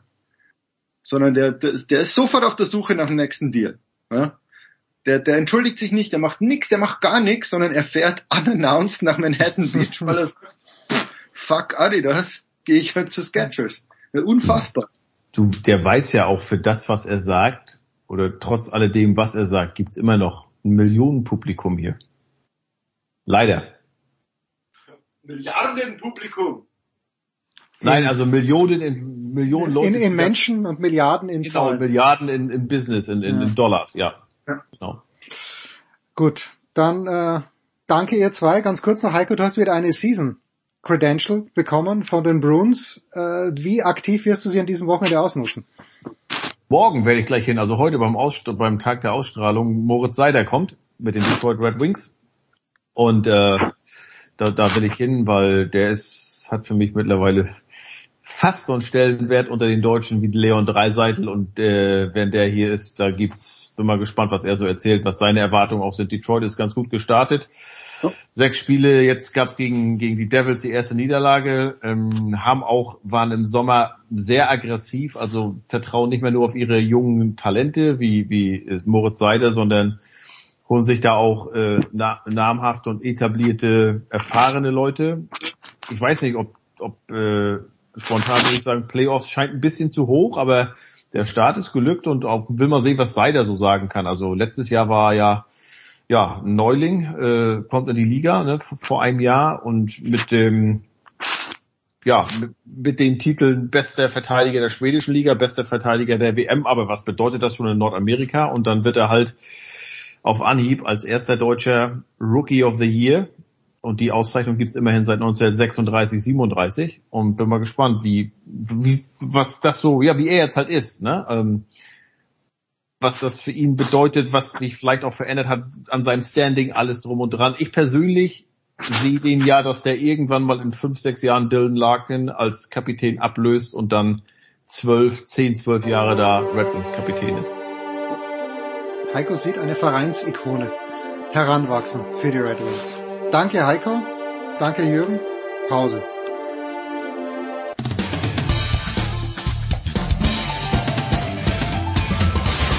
Servus, das ist der Felix Neureuter und ihr hört das Sportradio 360.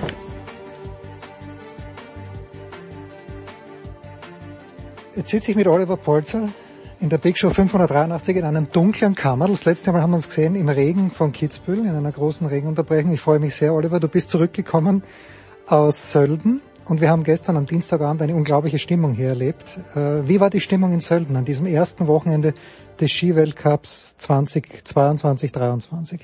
Die Stimmung war großartig, zumal äh, am Vortag leider das Damenrennen abgesagt werden musste und am Sonntag dann was gegangen ist. Das hat schon für sehr gelöste Stimmung gesorgt.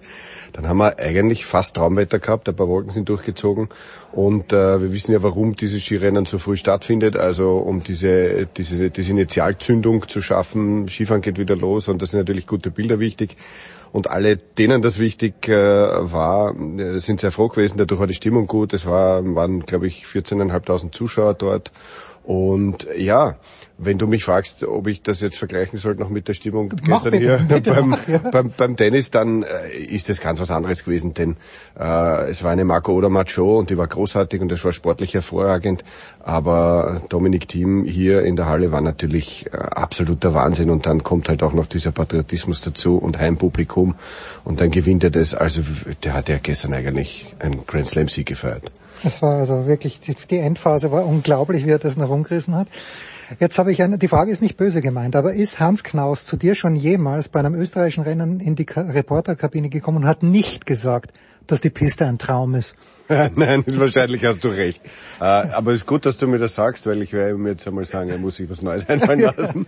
aber das liegt ein bisschen daran, Der dass der... so gern Ski, oder? Ja, wirklich wahr. Es ist so. Das, das klingt ein bisschen kitschig, aber das ist nicht fürs Fernsehen gemacht, sondern äh, das ist wirklich so. Also ich habe dann ja auch während der Sendung irgendwann gesagt, dass der jetzt schon seit einer halben Stunde durchgrinst neben mir und das ist auch so. Der hat einfach erfreut. Der ist äh, gern im Sommer, aber er mag das Wasser am liebsten, wenn es gefroren ist und wenn das dann so ist, hat er einfach einen Spaß. Jetzt hat es im Vorfeld äh, natürlich der Tod von Dietrich Mateschitz war ein großes Thema. Ich habe aber auch die ÖSV-Präsidentin gesehen. Ich glaube, sie war bei Rainer Pariasek. Und es gibt ja im Moment eine, eine schwierige Gemengelage zwischen nicht nur dem ÖSV, aber eben auch dem ÖSV und dem FIS-Präsidenten, der jetzt, die ist ja auch ein bisschen eskaliert jetzt mit diesen Rennen in der Schweiz, die nicht stattfinden. Inwieweit äh, beeinflusst das deinen Spaß am Sport und äh, gibt es da irgendwie eine Idee, wie sowas ausgehen könnte? Ja, grundsätzlich habe ich eine Riesenfreude und einen Riesenspaß äh, bei all diesen Dingen, die ich da begleiten darf und die wird doch nicht getrübt durch, äh, durch, durch Politik im Hintergrund, weil die Sportereignisse ja Gott sei Dank so stattfinden, wie es gehört und, und, und das zu beobachten, zu begleiten, vielleicht erklären zu dürfen mit einem Experten, ist ja dadurch nicht beeinträchtigt.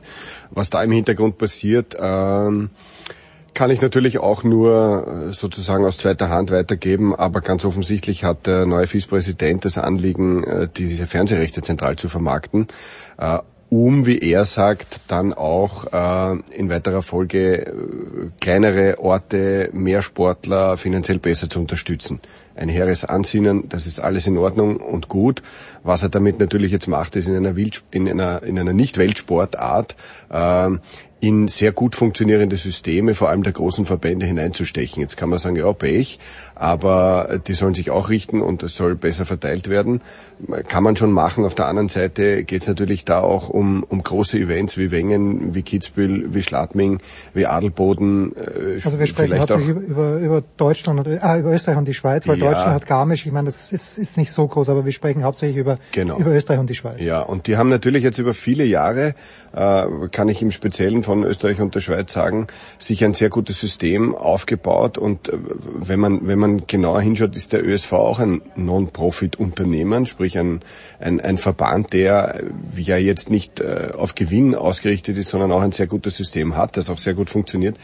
Darum wir ja auch immer wieder sehr viele neue junge Talente haben und die mit so großen Events, wo sie auch die Fernsehrechte selber vermarkten, einfach auch sehr viel Geld verdienen. Äh, wie das ausgeht, äh, dieser Streit, der ganz offensichtlich schon, schon recht heftig ist mittlerweile, wie ich das mitbekomme, äh, steht völlig in den Sternen. Was ich mir vorstellen kann und vielleicht auch ein Wunschdenken ist, dass man, dass man äh, die, die alten Strukturen nicht komplett zerrüttet, dass man den erfolgreichen Verbänden ihre, ihre Systeme lässt, aber vielleicht auch ein bisschen einen anderen Wind reinbringt, um wirklich kleineren Nationen auch zu helfen. Vielleicht ist das so, ein, so, ein, so, ein, so, ein, so eine Anstoßmöglichkeit und ein Gedanke, wie es in vielen Bereichen jetzt äh, durchaus passiert. Ne? Es gibt da nur kleine Parallelen, aber vielleicht auch ein bisschen zu FIFA. Du kommentierst ja auch den Fußball, wo sich der Gianni Infantino seine Stimmen halt auch nicht in Europa holt. Kriegt er vielleicht ab und zu auch, aber natürlich, wenn gleichberechtigt kleinere Länder von anderen Kontinenten sind, ich weiß nicht, wie das in, in der FIS ist. Also ich kann mir nur vorstellen, also niemand wird mehr Power als Österreich und die Schweiz haben in der FIS. Also kann ich mir schwer vorstellen. Das ist so, ja. Äh, das glaube ich auch. Und vor allem haben die natürlich das Druckmittel, dass sie sagen, okay, dann, dann, dann äh, gehen wir mit unseren Riesen-Events einfach woanders hin oder mhm. machen uns eine eigene Serie, wie auch immer. Und, und, und das täte dem Weltcup natürlich äh, weh und, und, und richtet großen Schaden an. Aber selbstverständlich funktioniert das genau gleich mit den Stimmen. Wir wussten das schon von den vorigen FIS-Präsidenten, dass die äh, auch immer darauf geschaut haben, dass sie ihren FIS-Kongress dann in ich konstruiere Südkorea mhm. stattfinden lassen oder irgendwo, wo, wo überhaupt noch, ist, wo überhaupt noch nie. Wo Knaushans nicht wohlfühlen würde. Ganz genau, weil das Wasser nicht gefroren ist. Und also das läuft dort genau gleich, keine Frage. Und diese Begehrlichkeiten gab es in irgendeiner Form schon immer. Ich glaube nur und höre halt, dass auch viele sagen, dass sie sich in der Art und Weise, wie der jetzige FIS-Präsident, äh, seit das ist und seit er auch wiedergewählt ist, äh, mit den anderen umgeht, ein wenig getäuscht haben. Also sie erzählen so, ich kann es ja nicht aus eigener Erfahrung sagen, dass der schon sehr bestimmt und, und, und äh, als Einzelperson sehr bestimmt auftritt.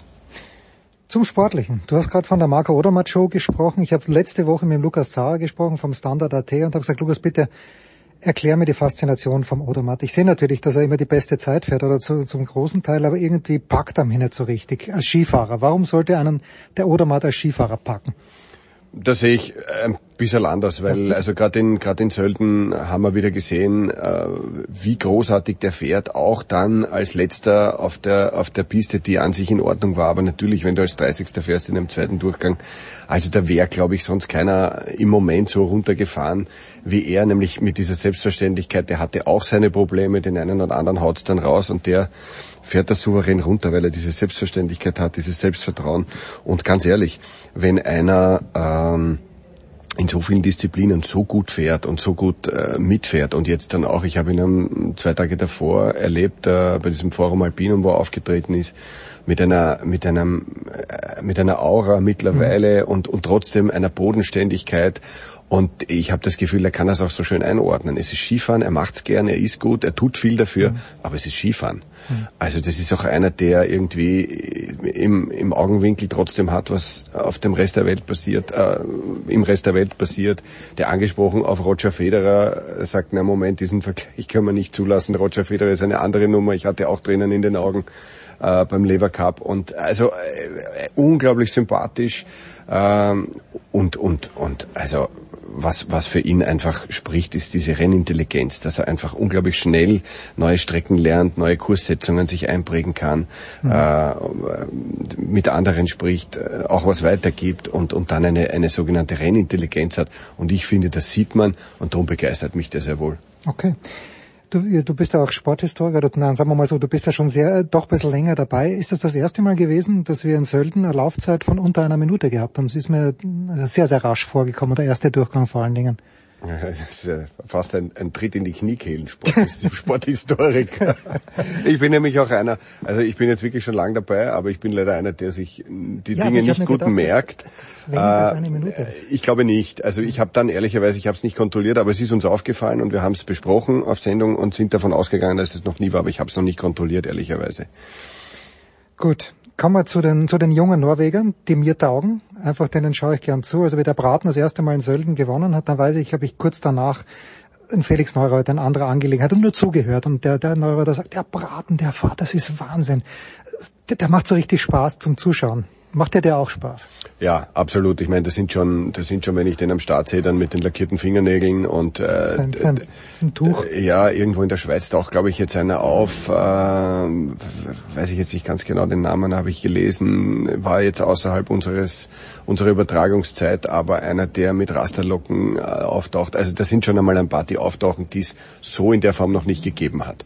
Äh, und dann äh, gerade über über Braten und McGrath, die zwei Buddies, die die sich da gegenseitig irgendwie hoch hocharbeiten und aufstacheln, äh, das sind coole Jungs und ich glaube, dass es da auch ein bisschen eine Parallele zum Tennis gibt, dass da eine Generation jetzt kommt, die denen natürlich auch wieder einheizt, diesen, mhm. diesen arrivierten Skifahrern, die vielleicht auch die eine oder andere Materialumstellung schon mitgemacht haben und die Jungen kommen jetzt auf dem Material daher und, und sind da gut und, und, und pfeifen sich vor allem nichts. Also äh, das, ist, das ist sehr beeindruckend und ich spreche ein bisschen gegen, gegen äh, nicht mein Land, aber diese, die, den Fangedanken in meinem Land, aber ich glaube, dass er das alles gut ist, was, was der, der Skimacht Österreich ein bisschen einheizt und zusetzt, weil es einfach diesen Wettbewerb ein bisschen äh, befeuert. Und das ist also un, unglaublich wichtig. Und der Skisport braucht jetzt, glaube ich, in den nächsten Jahren ganz viele solche Typen und Themen, äh, um, um auch bei den jungen Menschen attraktiv zu bleiben.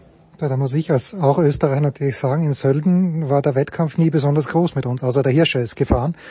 Jetzt hat der Feller einen guten ersten Lauf gemacht. Ich habe komplett verschwitzt, dass der letztes Jahr Dritter im Riesentorlauf-Weltcup war. Ich, also ich habe das gesehen, aber das muss also ein Fehler sein. Im Inside war es natürlich nicht.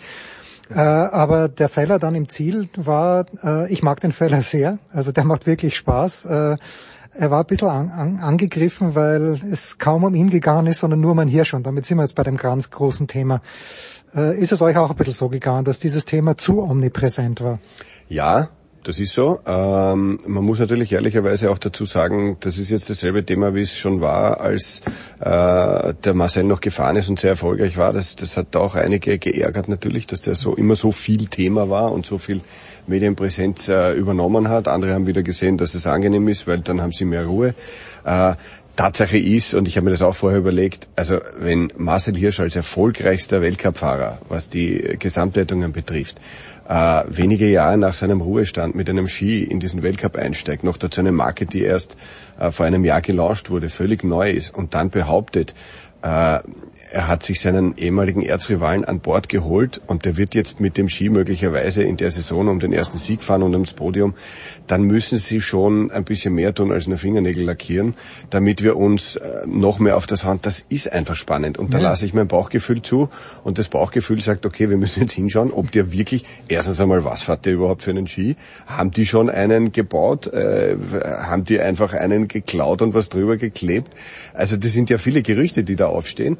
Unsere Aufgabe ist es zu hinterfragen und wenn ich merke, dass mich etwas ganz besonders interessiert, hinterfrage ich es nochmal, aber dann gehe ich fast davon aus, dass es für die Leute auch sehr interessant ist. Absolut und äh, du hast ja im Kommentar auch gesagt, erstaunlich war, der Christophers fährt mit dem Ski und man sieht das Logo nicht, weil das Logo überklebt war.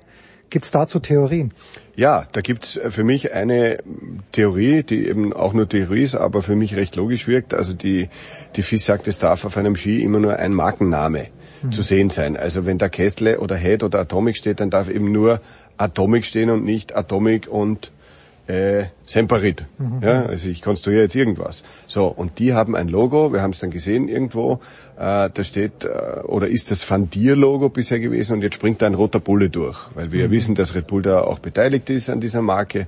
Äh, und äh, meinen Informationen zufolge müssen Sie jetzt noch abklären, ob dieses Logo jetzt das Van Red Bull Markenlogo dieses Skis ist oder ob das jetzt eben Van Dier und Red Bull zwei Marken sind. Und ich glaube, dass sie das bis jetzt nicht geklärt haben oder noch nicht klären konnten. Darum haben sie zur Sicherheit diesen Ski abgeklebt. Das ist so. Dann ist es ja das große Jahrzehnt der Schwurbler und äh, Verschwörungstheoretiker und äh, die dann wieder sagen, na gut, vielleicht sind die auch einfach so vorsichtig, der fährt gar nicht einen von Tierski und jetzt kleben sie es zur Sicherheit ab, dass sie dann keine Probleme kriegen. Ich weiß es nicht, aber wir werden dranbleiben. Äh, das schon, aber ich dachte, dachte sowieso, dass diese Marke geht ja aus dem Ski hervor, die, die der Tom Sikor auch gefahren ist, oder war das nicht dieses Augment, äh, dachte ich eigentlich? Ja, die haben äh, ursprünglich ihre ersten, ich glaube, sie haben in der ersten Charge vor einem Jahr, wo sie den Ski gelauscht haben, haben sie meiner Information zufolge 1500, 2000 Paar Ski äh, produziert hatten dann sofort einmal zu wenig, mhm. wenn das alles stimmt, äh, und haben aber letztendlich, glaube ich, diese, diese, diese Marke Augment übernommen jetzt, gekauft, produzieren dort. Und äh, soweit ich weiß, heißt ja der Speechy auch noch Augment, also Max Franz ist ja auch umgestiegen, der fährt scheinbar mit Augment weiter. Äh, also da ist noch viel vielleicht auch, was ich noch sortieren muss, schlicht und ergreifend. Also das kann natürlich auch ein Grund sein, warum sie das abgeklebt haben. Tatsache ist, äh, der Henrik hat bei uns auf Sendung gesagt, er ist kein Politiker, das sollen andere entscheiden, er weiß es nicht, ist ihm egal. Und Toni Giger hat es in Wahrheit auch nicht genau aufgeklärt. Weil er hat ja gesagt, das ist alles schon geklärt, aber wir haben es zur Sicherheit noch abgeklebt, also was jetzt? Ach, der Toni Giger. Ja. Oliver, wie geht's weiter mit dir? Weil du wirst ja dem Skiweltcup äh, nur äh, nur punktuell, wie ich in einem Hintergrundgespräch mit einem deiner fantastischen Kollegen hier erfahren habe, äh, weil du fährst nach Katar. Mit welcher mit welcher Einstellung fährst du nach Katar? Ist es die große Vorfreude, weil es einfach eine Fußballweltmeisterschaft ist, die Vorfreude auf kurze Wege? Wie wird's dir gehen in Katar? Also grundsätzlich einmal freue ich mich auf jedes Sportevent, wo ich hin darf. Es ist dies ein aus mehreren Gründen sehr verrücktes Fußballturnier, weil es erstens einmal zu einer Zeit stattfindet, wo ich zwar viel bei Skirennen bin, aber dann doch zwei, drei Tage in der Adventzeit mit meiner Familie bringen, mhm. verbringen kann. Und jetzt bin ich einfach fast fünf Wochen am Stück weg. Und das ist schon mal grundsätzlich aus privater Sicht nicht gut. Äh, es ist eine Fußball-WM. Das sind die besten Mannschaften äh, der Welt und äh, dann noch ein, zwei, die sich anders gerichtet haben. aber so, und meine Aufgabe ist ja dort als Fußballkommentator Fußballspiele zu besprechen und das wird mit Sicherheit großartig sein, weil es tolle Spiele sind und äh, ehrlicherweise, wenn ich mal in der üblicherweise kalten Jahreszeit dann auch ein paar Wochen im Warmen sein darf, ist jetzt für mich persönlich was Nettes, ist den Leuten natürlich wurscht, aber so, das ist mal meine grundsätzliche Zugangsweise. Ich werde mich darauf vorbereiten wie auf jedes große Fußballturnier und freue mich drauf. Äh, ich habe mich jetzt eingestimmt mit viel Lektüre und vielen Podcasts auf die Themen, die dieses Katar hat, die diese Turniervergabe hat und bin noch entsetzt, als ich es vorher schon war, dass das so stattfindet, dass das dort mhm. so stattfindet und dass sich da irgendwelche alten Herren ganz offensichtlich schwer bezahlen haben lassen, damit das Ding dort stattfindet. Äh, die haben dort drei große Themen. Das sind die Menschenrechte, die ganz offensichtlich, ich war noch nicht dort, aber ich muss dem, den, den, den guten Journalisten, die sich das angeschaut haben, vertrauen, die dort eine Katastrophe sind. Es äh, gibt dort äh, ganz offensichtlich äh, mit Korruption und Betrug äh, ganz, ganz große Themen. Äh, Frauenrechte sind Themen. Also die haben da ein paar Sachen, die, die, die ganz und gar nicht passen. Und äh, ich habe mir dann schon überlegt, okay, wie sehr kann ich da vielleicht auch was dafür, dagegen tun.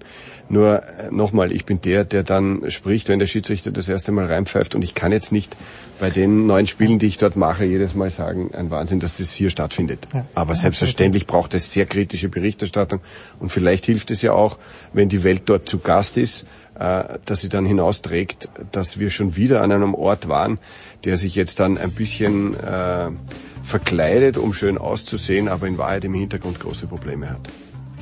Word. Hashtag Word, sagt Oliver Polzer. Danke dir, Oliver. Kurze Pause, Big Show 583.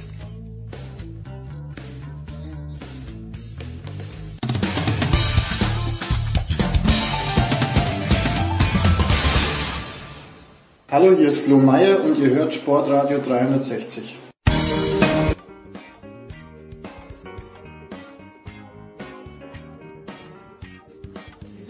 Wie viele Wochen sind die US Open her, meine liebe Babsi Chat? Vier oder fünf und schon haben wir wieder einen. Ja, stimmt. Ein ja. Plauscher ein Treffen, ein Plauscher. Es gibt immer viel zu besprechen. Und pass auf, ich habe zu Hause einen, immer noch einen Reiseführer liegen über Australien. Und ich glaube, der erste Satz ist, neun der zehn giftigsten Tiere der Welt leben in Australien. Wie beeinflusst diese, dieser Fakt dein Leben?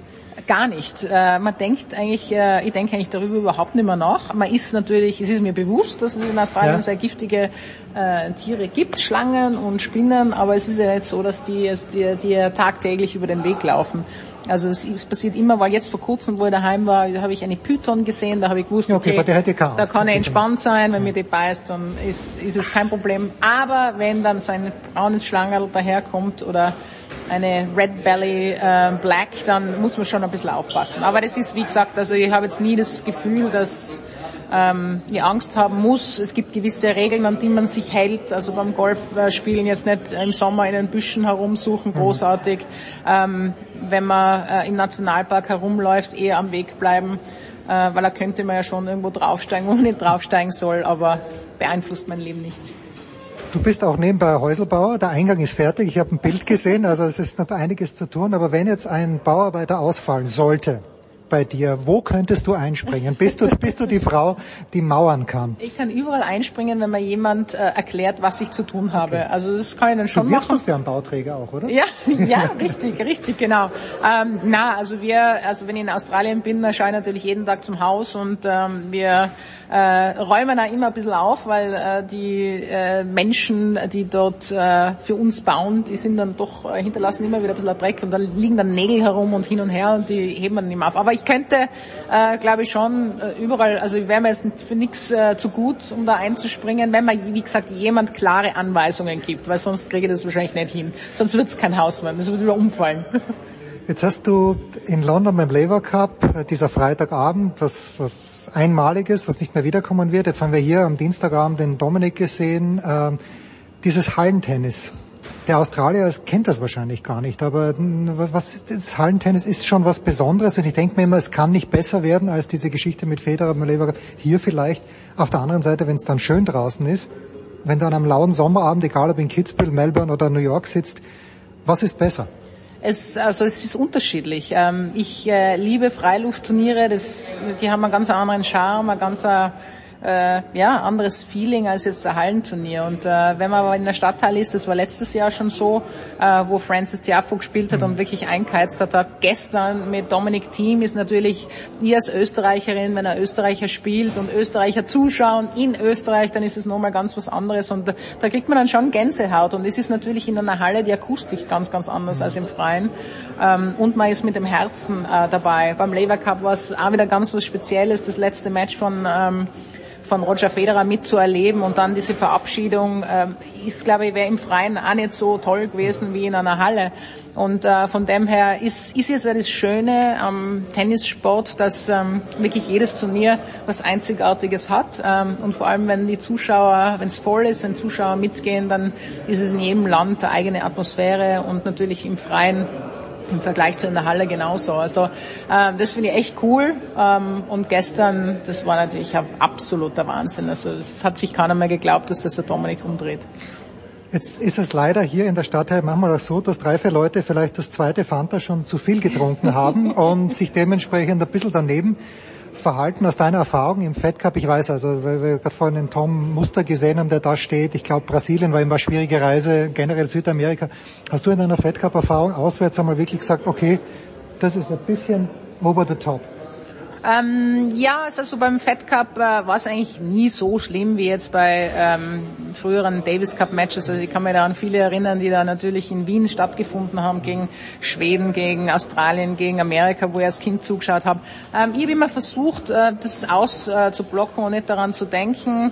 Ähm, habe oft einmal diese Energie vom Publikum mir vorgestellt, dass die hinter mir stehen. Also da muss man dann schon ähm, irgendwie was entwickeln als, als Spieler. Das hat ja der Tommy Paul, finde ich, jetzt auch nicht schlecht gemacht da, um das Publikum irgendwie irgendwie ja für sich zu zu also sie denken okay die sind hinter mir von dem her hey und ähm, und äh, von dem her war das eigentlich okay. Natürlich gibt's, äh, gab es gestern immer wieder Zwischenrufe ähm, zwischen ersten und zweiten Aufschlag oder so. Das ist, äh, das ist leider Österreich, da geniert man sich. Also ich, ich, ich, ich tue ein bisschen fremd, ja. fremdschämen, aber ähm, mit dem muss man natürlich rechnen. Es ist ganz klar, die Leute freuen sich, Dominik Thiem wieder zuzuschauen. Die wollen, dass er gewinnt, die wollen alles dafür tun, um ihm das bisschen Äuzel äh, zu helfen, den ein Prozent vielleicht nur rausholen, äh, dass er besser spielt. Und äh, da ist ganz klar, dass die Euphorie da ist. Aber äh, es darf natürlich nicht zu weit gehen und ähm, ich glaube, dass der Dominik definitiv dieses Match gestern gewonnen hat wegen dem,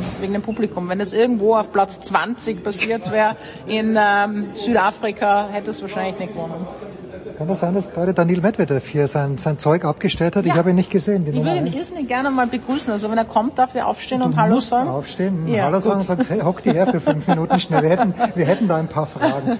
Medvedev ist der Beste, oder? Von also sagen wir so, einer der besten. Von den Jungen ist es andersrum formuliert. Medvedev, du hast mir in New York Folgendes gesagt, du brauchst Augenkontakt und du brauchst Leute, die, die was erzählen. Ja. Er hat und du kriegst beides von ihm, oder? Genau, er hat immer was zu erzählen, ist äh, doch ein Interviewpartner, der, ja, den ich eigentlich recht gern habe, äh, weil er immer wieder neue Ansichten hat, was Neues erzählt. Es ist nie so, sind nie so Floskeln, die er runterlässt, nicht, nicht immer das Gleiche, sondern man kann mit ihm immer ähm, ein bisschen äh, Spaß machen. Also er hat immer ein Lächeln auf den Lippen. Er kann natürlich auch ein bisschen grantig sein. Er polarisiert einfach und das äh, finde ich sehr, sehr cool. Er hat eine ganz andere Spielweise wie andere Spieler. Das ist auch sehr interessant im da äh, zuzuschauen. Und ähm, ja, die einen, mit den einen geht's leichter bei Interviews und bei den anderen ist halt ein bisschen zäher, aber das kennst du ja.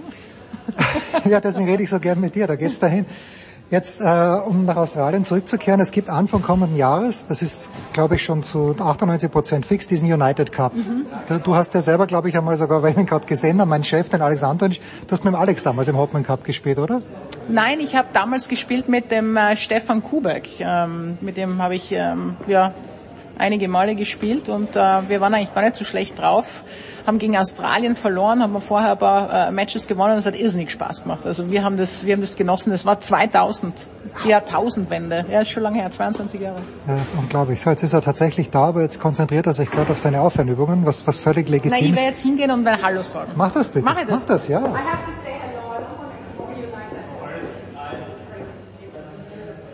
So, das ist überhaupt kein Problem. Ich habe ein bisschen von Weiben gehört. Äh, es scheint so, als ob Daniel Medvedev denselben Fehler macht, den alle Eltern machen. Nämlich, dass sie glauben, wenn das Kind die ersten drei Wochen schläft, dass das auch, dass das auch so, so weiter sein wird, oder? Genau deswegen habe ich jetzt nichts gesagt. Äh, wir haben drei Jahre nicht geschlafen. Ja. Und es ist dann doch ein bisschen eine lange Zeit, wenn man dann jemanden sagt, hey, du wirst die nächsten drei Jahre überhaupt nicht schlafen. Aber nein, es freut mich natürlich. Ich war selber ganz überrascht, dass seine Frau ähm, schwanger war. Das wusste, wusste ich eigentlich gar nicht, ja. wo das Kind dann auf einmal da war. Und äh, er hat äh, ja, mir gerade erzählt, dass das doch ähm, ein unglaubliches Gefühl ist und da äh, kann man Grand Slam-Titel, glaube ich, gewinnen, aber so ein, ein Kind und bei der Geburt dabei zu sein, da, da kommen andere Emotionen auf. Diese Liebe, die man verspürt, glaube ich, das ist, ähm, also ich weiß es, das ist ganz was, ganz was Besonderes. Ja, ich habe das ja dreimal äh, schon mitmachen dürfen. Das ist natürlich absolut gigantisch, die ganze Geschichte. So, wir sind aber stehen geblieben, Babsi, bei diesem United Cup, der, ja. äh, wenn ich es richtig verstanden habe, zwei Männer einzeln, zwei Frauen einzeln und nur bei zwei zu zwei das Mix Doppel. Und das verstehe ich nicht, wenn es wirklich so sein, sein, sollte, weil ist nicht das das, woran wir uns wirklich erinnern, da Serena und... Muss ich dir mal kurz unterbrechen? Ja. Es ist, glaube ich, ein Männer Einzel, ein Frauen Einzel und dann ein Mix Doppel, oder? bin mir nicht hundertprozentig sicher. Das ist das, was ich gehört okay, habe. Ja gut, dann, dann wird's natürlich, dann wird's natürlich, ja. Also aber ich glaube dieses Mixdoppel, wir erinnern uns damals Federer mit, äh, mit Bencic gegen Serena und Tiafoe, das macht's eigentlich aus, oder? Von dem Ganzen. Äh, ja, definitiv. Also ich finde äh, Mixdoppel immer sehr, sehr spannend, weil ähm, das äh, für die Spieler ähm, mal was anderes ist und richtig Spaß macht und dann ähm, ja, man schon sehr taktisch irgendwie vorgehen muss. Also die Männer müssen wirklich auf die Frauen gehen und man kann sich da, das ist das einzige Mal, wo man das irgendwie, wo man sich da messen kann mit, mit Männern. Und für Frauen ist es teilweise einfacher als, als für Männer, weil Männer haben diese Scheu irgendwie auf Frauen zu gehen. Also ich habe das oft miterlebt. Ähm, das ist jetzt schlecht für die, gell? Wenn das er dann ist, das ist super, weil, so pass auf, na, pass auf, im Hintergrund wärmt sich Daniel Medvedev auch, das ist absolut in Ordnung für uns, weil er ist äh, mit, mithin mein Lieblingsspieler, das passt schon. dann passt ja. Na, aber also ich bin, ich bin gespannt, wie das anläuft. Also das hat sich ja jetzt äh, erst vor kurzem entschieden, dass es diesen United Cup geben wird. Dieser ATP Cup, der war ähm, sehr erfolgreich. Ja, also hat, hat einen Geburtsfehler gehabt, oder? Wenn, wenn äh, wenn der Basilashvili dafür sorgt, dass Georgien mitspielt, aber der zweitbeste georgische Spieler Natürlich. die Nummer 427 ist, dann Natürlich. ist es nicht gut für den Wettbewerb. Ähm, ja, ist ein bisschen schwierig. Das war, war bei den Griechen genauso, ja. ähm, glaube ich, der Fall. Aber man wird schauen, wie das, wie das jetzt läuft. Also sie sind ganz euphorisch äh, in Australien. Es wird auf drei verschiedenen unterschiedlichen Destinationen gespielt. Australien spielt anscheinend in Perth. Das ist das Einzige, was schon fix ist. Und alles andere ähm, wird, äh, wird sich noch zeigen. Aber es ist einmal ein anderes Format und ähm, der Hopman Cup, den es damals so gab in Perth, der war ja eigentlich sehr populär und sehr beliebt bei den Zuschauern. Ähm, du, es ist, ähm, wird natürlich der United Cup, da glaube ich gibt's Punkte, also es das ist dann nochmal wieder ganz was anderes, also es ist dann äh, keine Exhibition, sondern da geht's wirklich um, um, um einiges, aber ähm, ich finde so, ähm, Länder- oder Nationenkämpfe, ähm, natürlich Davis Cup und Fed Cup und sowas ähm, in, in, abgespielt in einer Woche oder in zwei Wochen schon sehr, sehr spannend, weil es einfach was anderes ist und die Spieler sind dann irgendwie schon mit ein bisschen einer anderen Leidenschaft nochmal dahinter. Also aber jetzt nochmal zurückzukommen, beim Davis Cup gibt's keine Punkte, gab's früher mal. Mhm. Ähm, beim Labour Cup gibt's keine Punkte, was ich in Ordnung finde, weil der dritte Satz nicht ausgespielt wird. Jetzt weiß ich nicht, wie es bei dem United Cup sein wird, ob dann nur ein Match-Tiebreak gespielt wird, aber äh, wie, wie stehst du zu dieser Punktevergabe? Äh, puh, schwierig. Also ähm, man, da muss man natürlich die ATP und die WTA einbeziehen und das ist dann äh, eine Geschichte ähm, ähm, von, von denen her und von den Organisatoren her, ob es da Punkte dafür gibt oder oder nicht. Es wird immer Exhibitions geben und es wird immer ähm, Turniere, wo die ATP und die ATP und die ITF involviert sind, ähm, dabei sein. Ähm, für diejenigen, die nicht dabei sein können beim United Cup, gibt es Gott sei Dank einige Turniere. Das ist, glaube ich, auch ganz wichtig, dass die anderen, die nicht so weit äh, vorne gereiht sind oder wo es einfach nicht zwei Spieler gibt äh, von den Nationen, die Möglichkeit haben zu spielen. Das ist wichtig, ähm, wie dann die Punktevergabe ist. Im Mixdoppel wird es keine Punkte geben, im Einzel werden Punkte verteilt. Ähm, das, äh, da bin ich auch gespannt drauf, wie das funktioniert. so, und jetzt noch zu den wichtigen Dingen. Nicht, dass wir davor nur unwichtige Dinge besprochen hätten, aber jetzt wird's jetzt wird's ganz wichtig, während hier, es ist ein Kommen und Gehen und Giuseppe, was hat er da in der Hand? Sind das Würste? Na, das sind äh, Wecker. Ja, na gut, der, der braucht das auch. Das ist der fantastische Kameramann von SMPTR oder so ähnlich. Ist wurscht. Also jetzt aber zu den wichtigen Dingen. Wir beide neigen dazu, in Wien in Schönbrunn laufen zu gehen. Aber, aber ich äh, tue mich schon schwer, weil ich alt bin. Und du hast dich verletzt, Babsi, beim Pro-M. Naja, also ich bin, ich bin mir noch nicht sicher. Also es fühlt sich mein linkes Knie, Knie ein bisschen komischer an als sonst. Äh, ich habe das Gefühl, da ist irgendwas eingezwickt, aber es fühlt sich nicht wie der Meniskus an. Ähm, ja, ich habe drei Stunden diese Pro-M gespielt, äh, letzten Sonntag und äh, bin dann in der Früh aufgewacht am am Montag haben wir gedacht, das ist irgendwie, es fühlt sich ganz bumpstig und so ganz komisch an ähm, und habe dann versucht gestern laufen zu gehen in Schönbrunn. Das ist mir auch gelungen, aber bin dann den Rest des Tages relativ steif da im Studio gesessen und haben mir dann gedacht, okay, äh, ich werde jetzt mal den Turnierarzt aufsuchen, der heute kommt äh, oder morgen und er wird sich dann einmal mein Knie anschauen und wird dann einmal so, hallo, servus, grüß dich und wird dann einmal so ein paar Tests machen, ob das Knie auch stabil ist oder nicht, weil ähm, als ehemaliger Sportler, Leistungssportler haben wir schon so ein gewisses Gefühl, ähm, ob was passt oder ob was nicht passt. Und ich habe äh, das Gefühl, irgendwas passt da nicht. Da ist irgendwas einzwickt oder es ist da irgendwie komisch, eigenartig. Schauen wir mal. Ich habe in Stuttgart war das vor zwei oder drei Jahren, habe ich mal, ich glaube, es war Mike Bryan. Der hat auch beim Pro M mitgespielt. Der hat es in einer Art und Weise ernst genommen, ich mir gedacht habe, Respekt.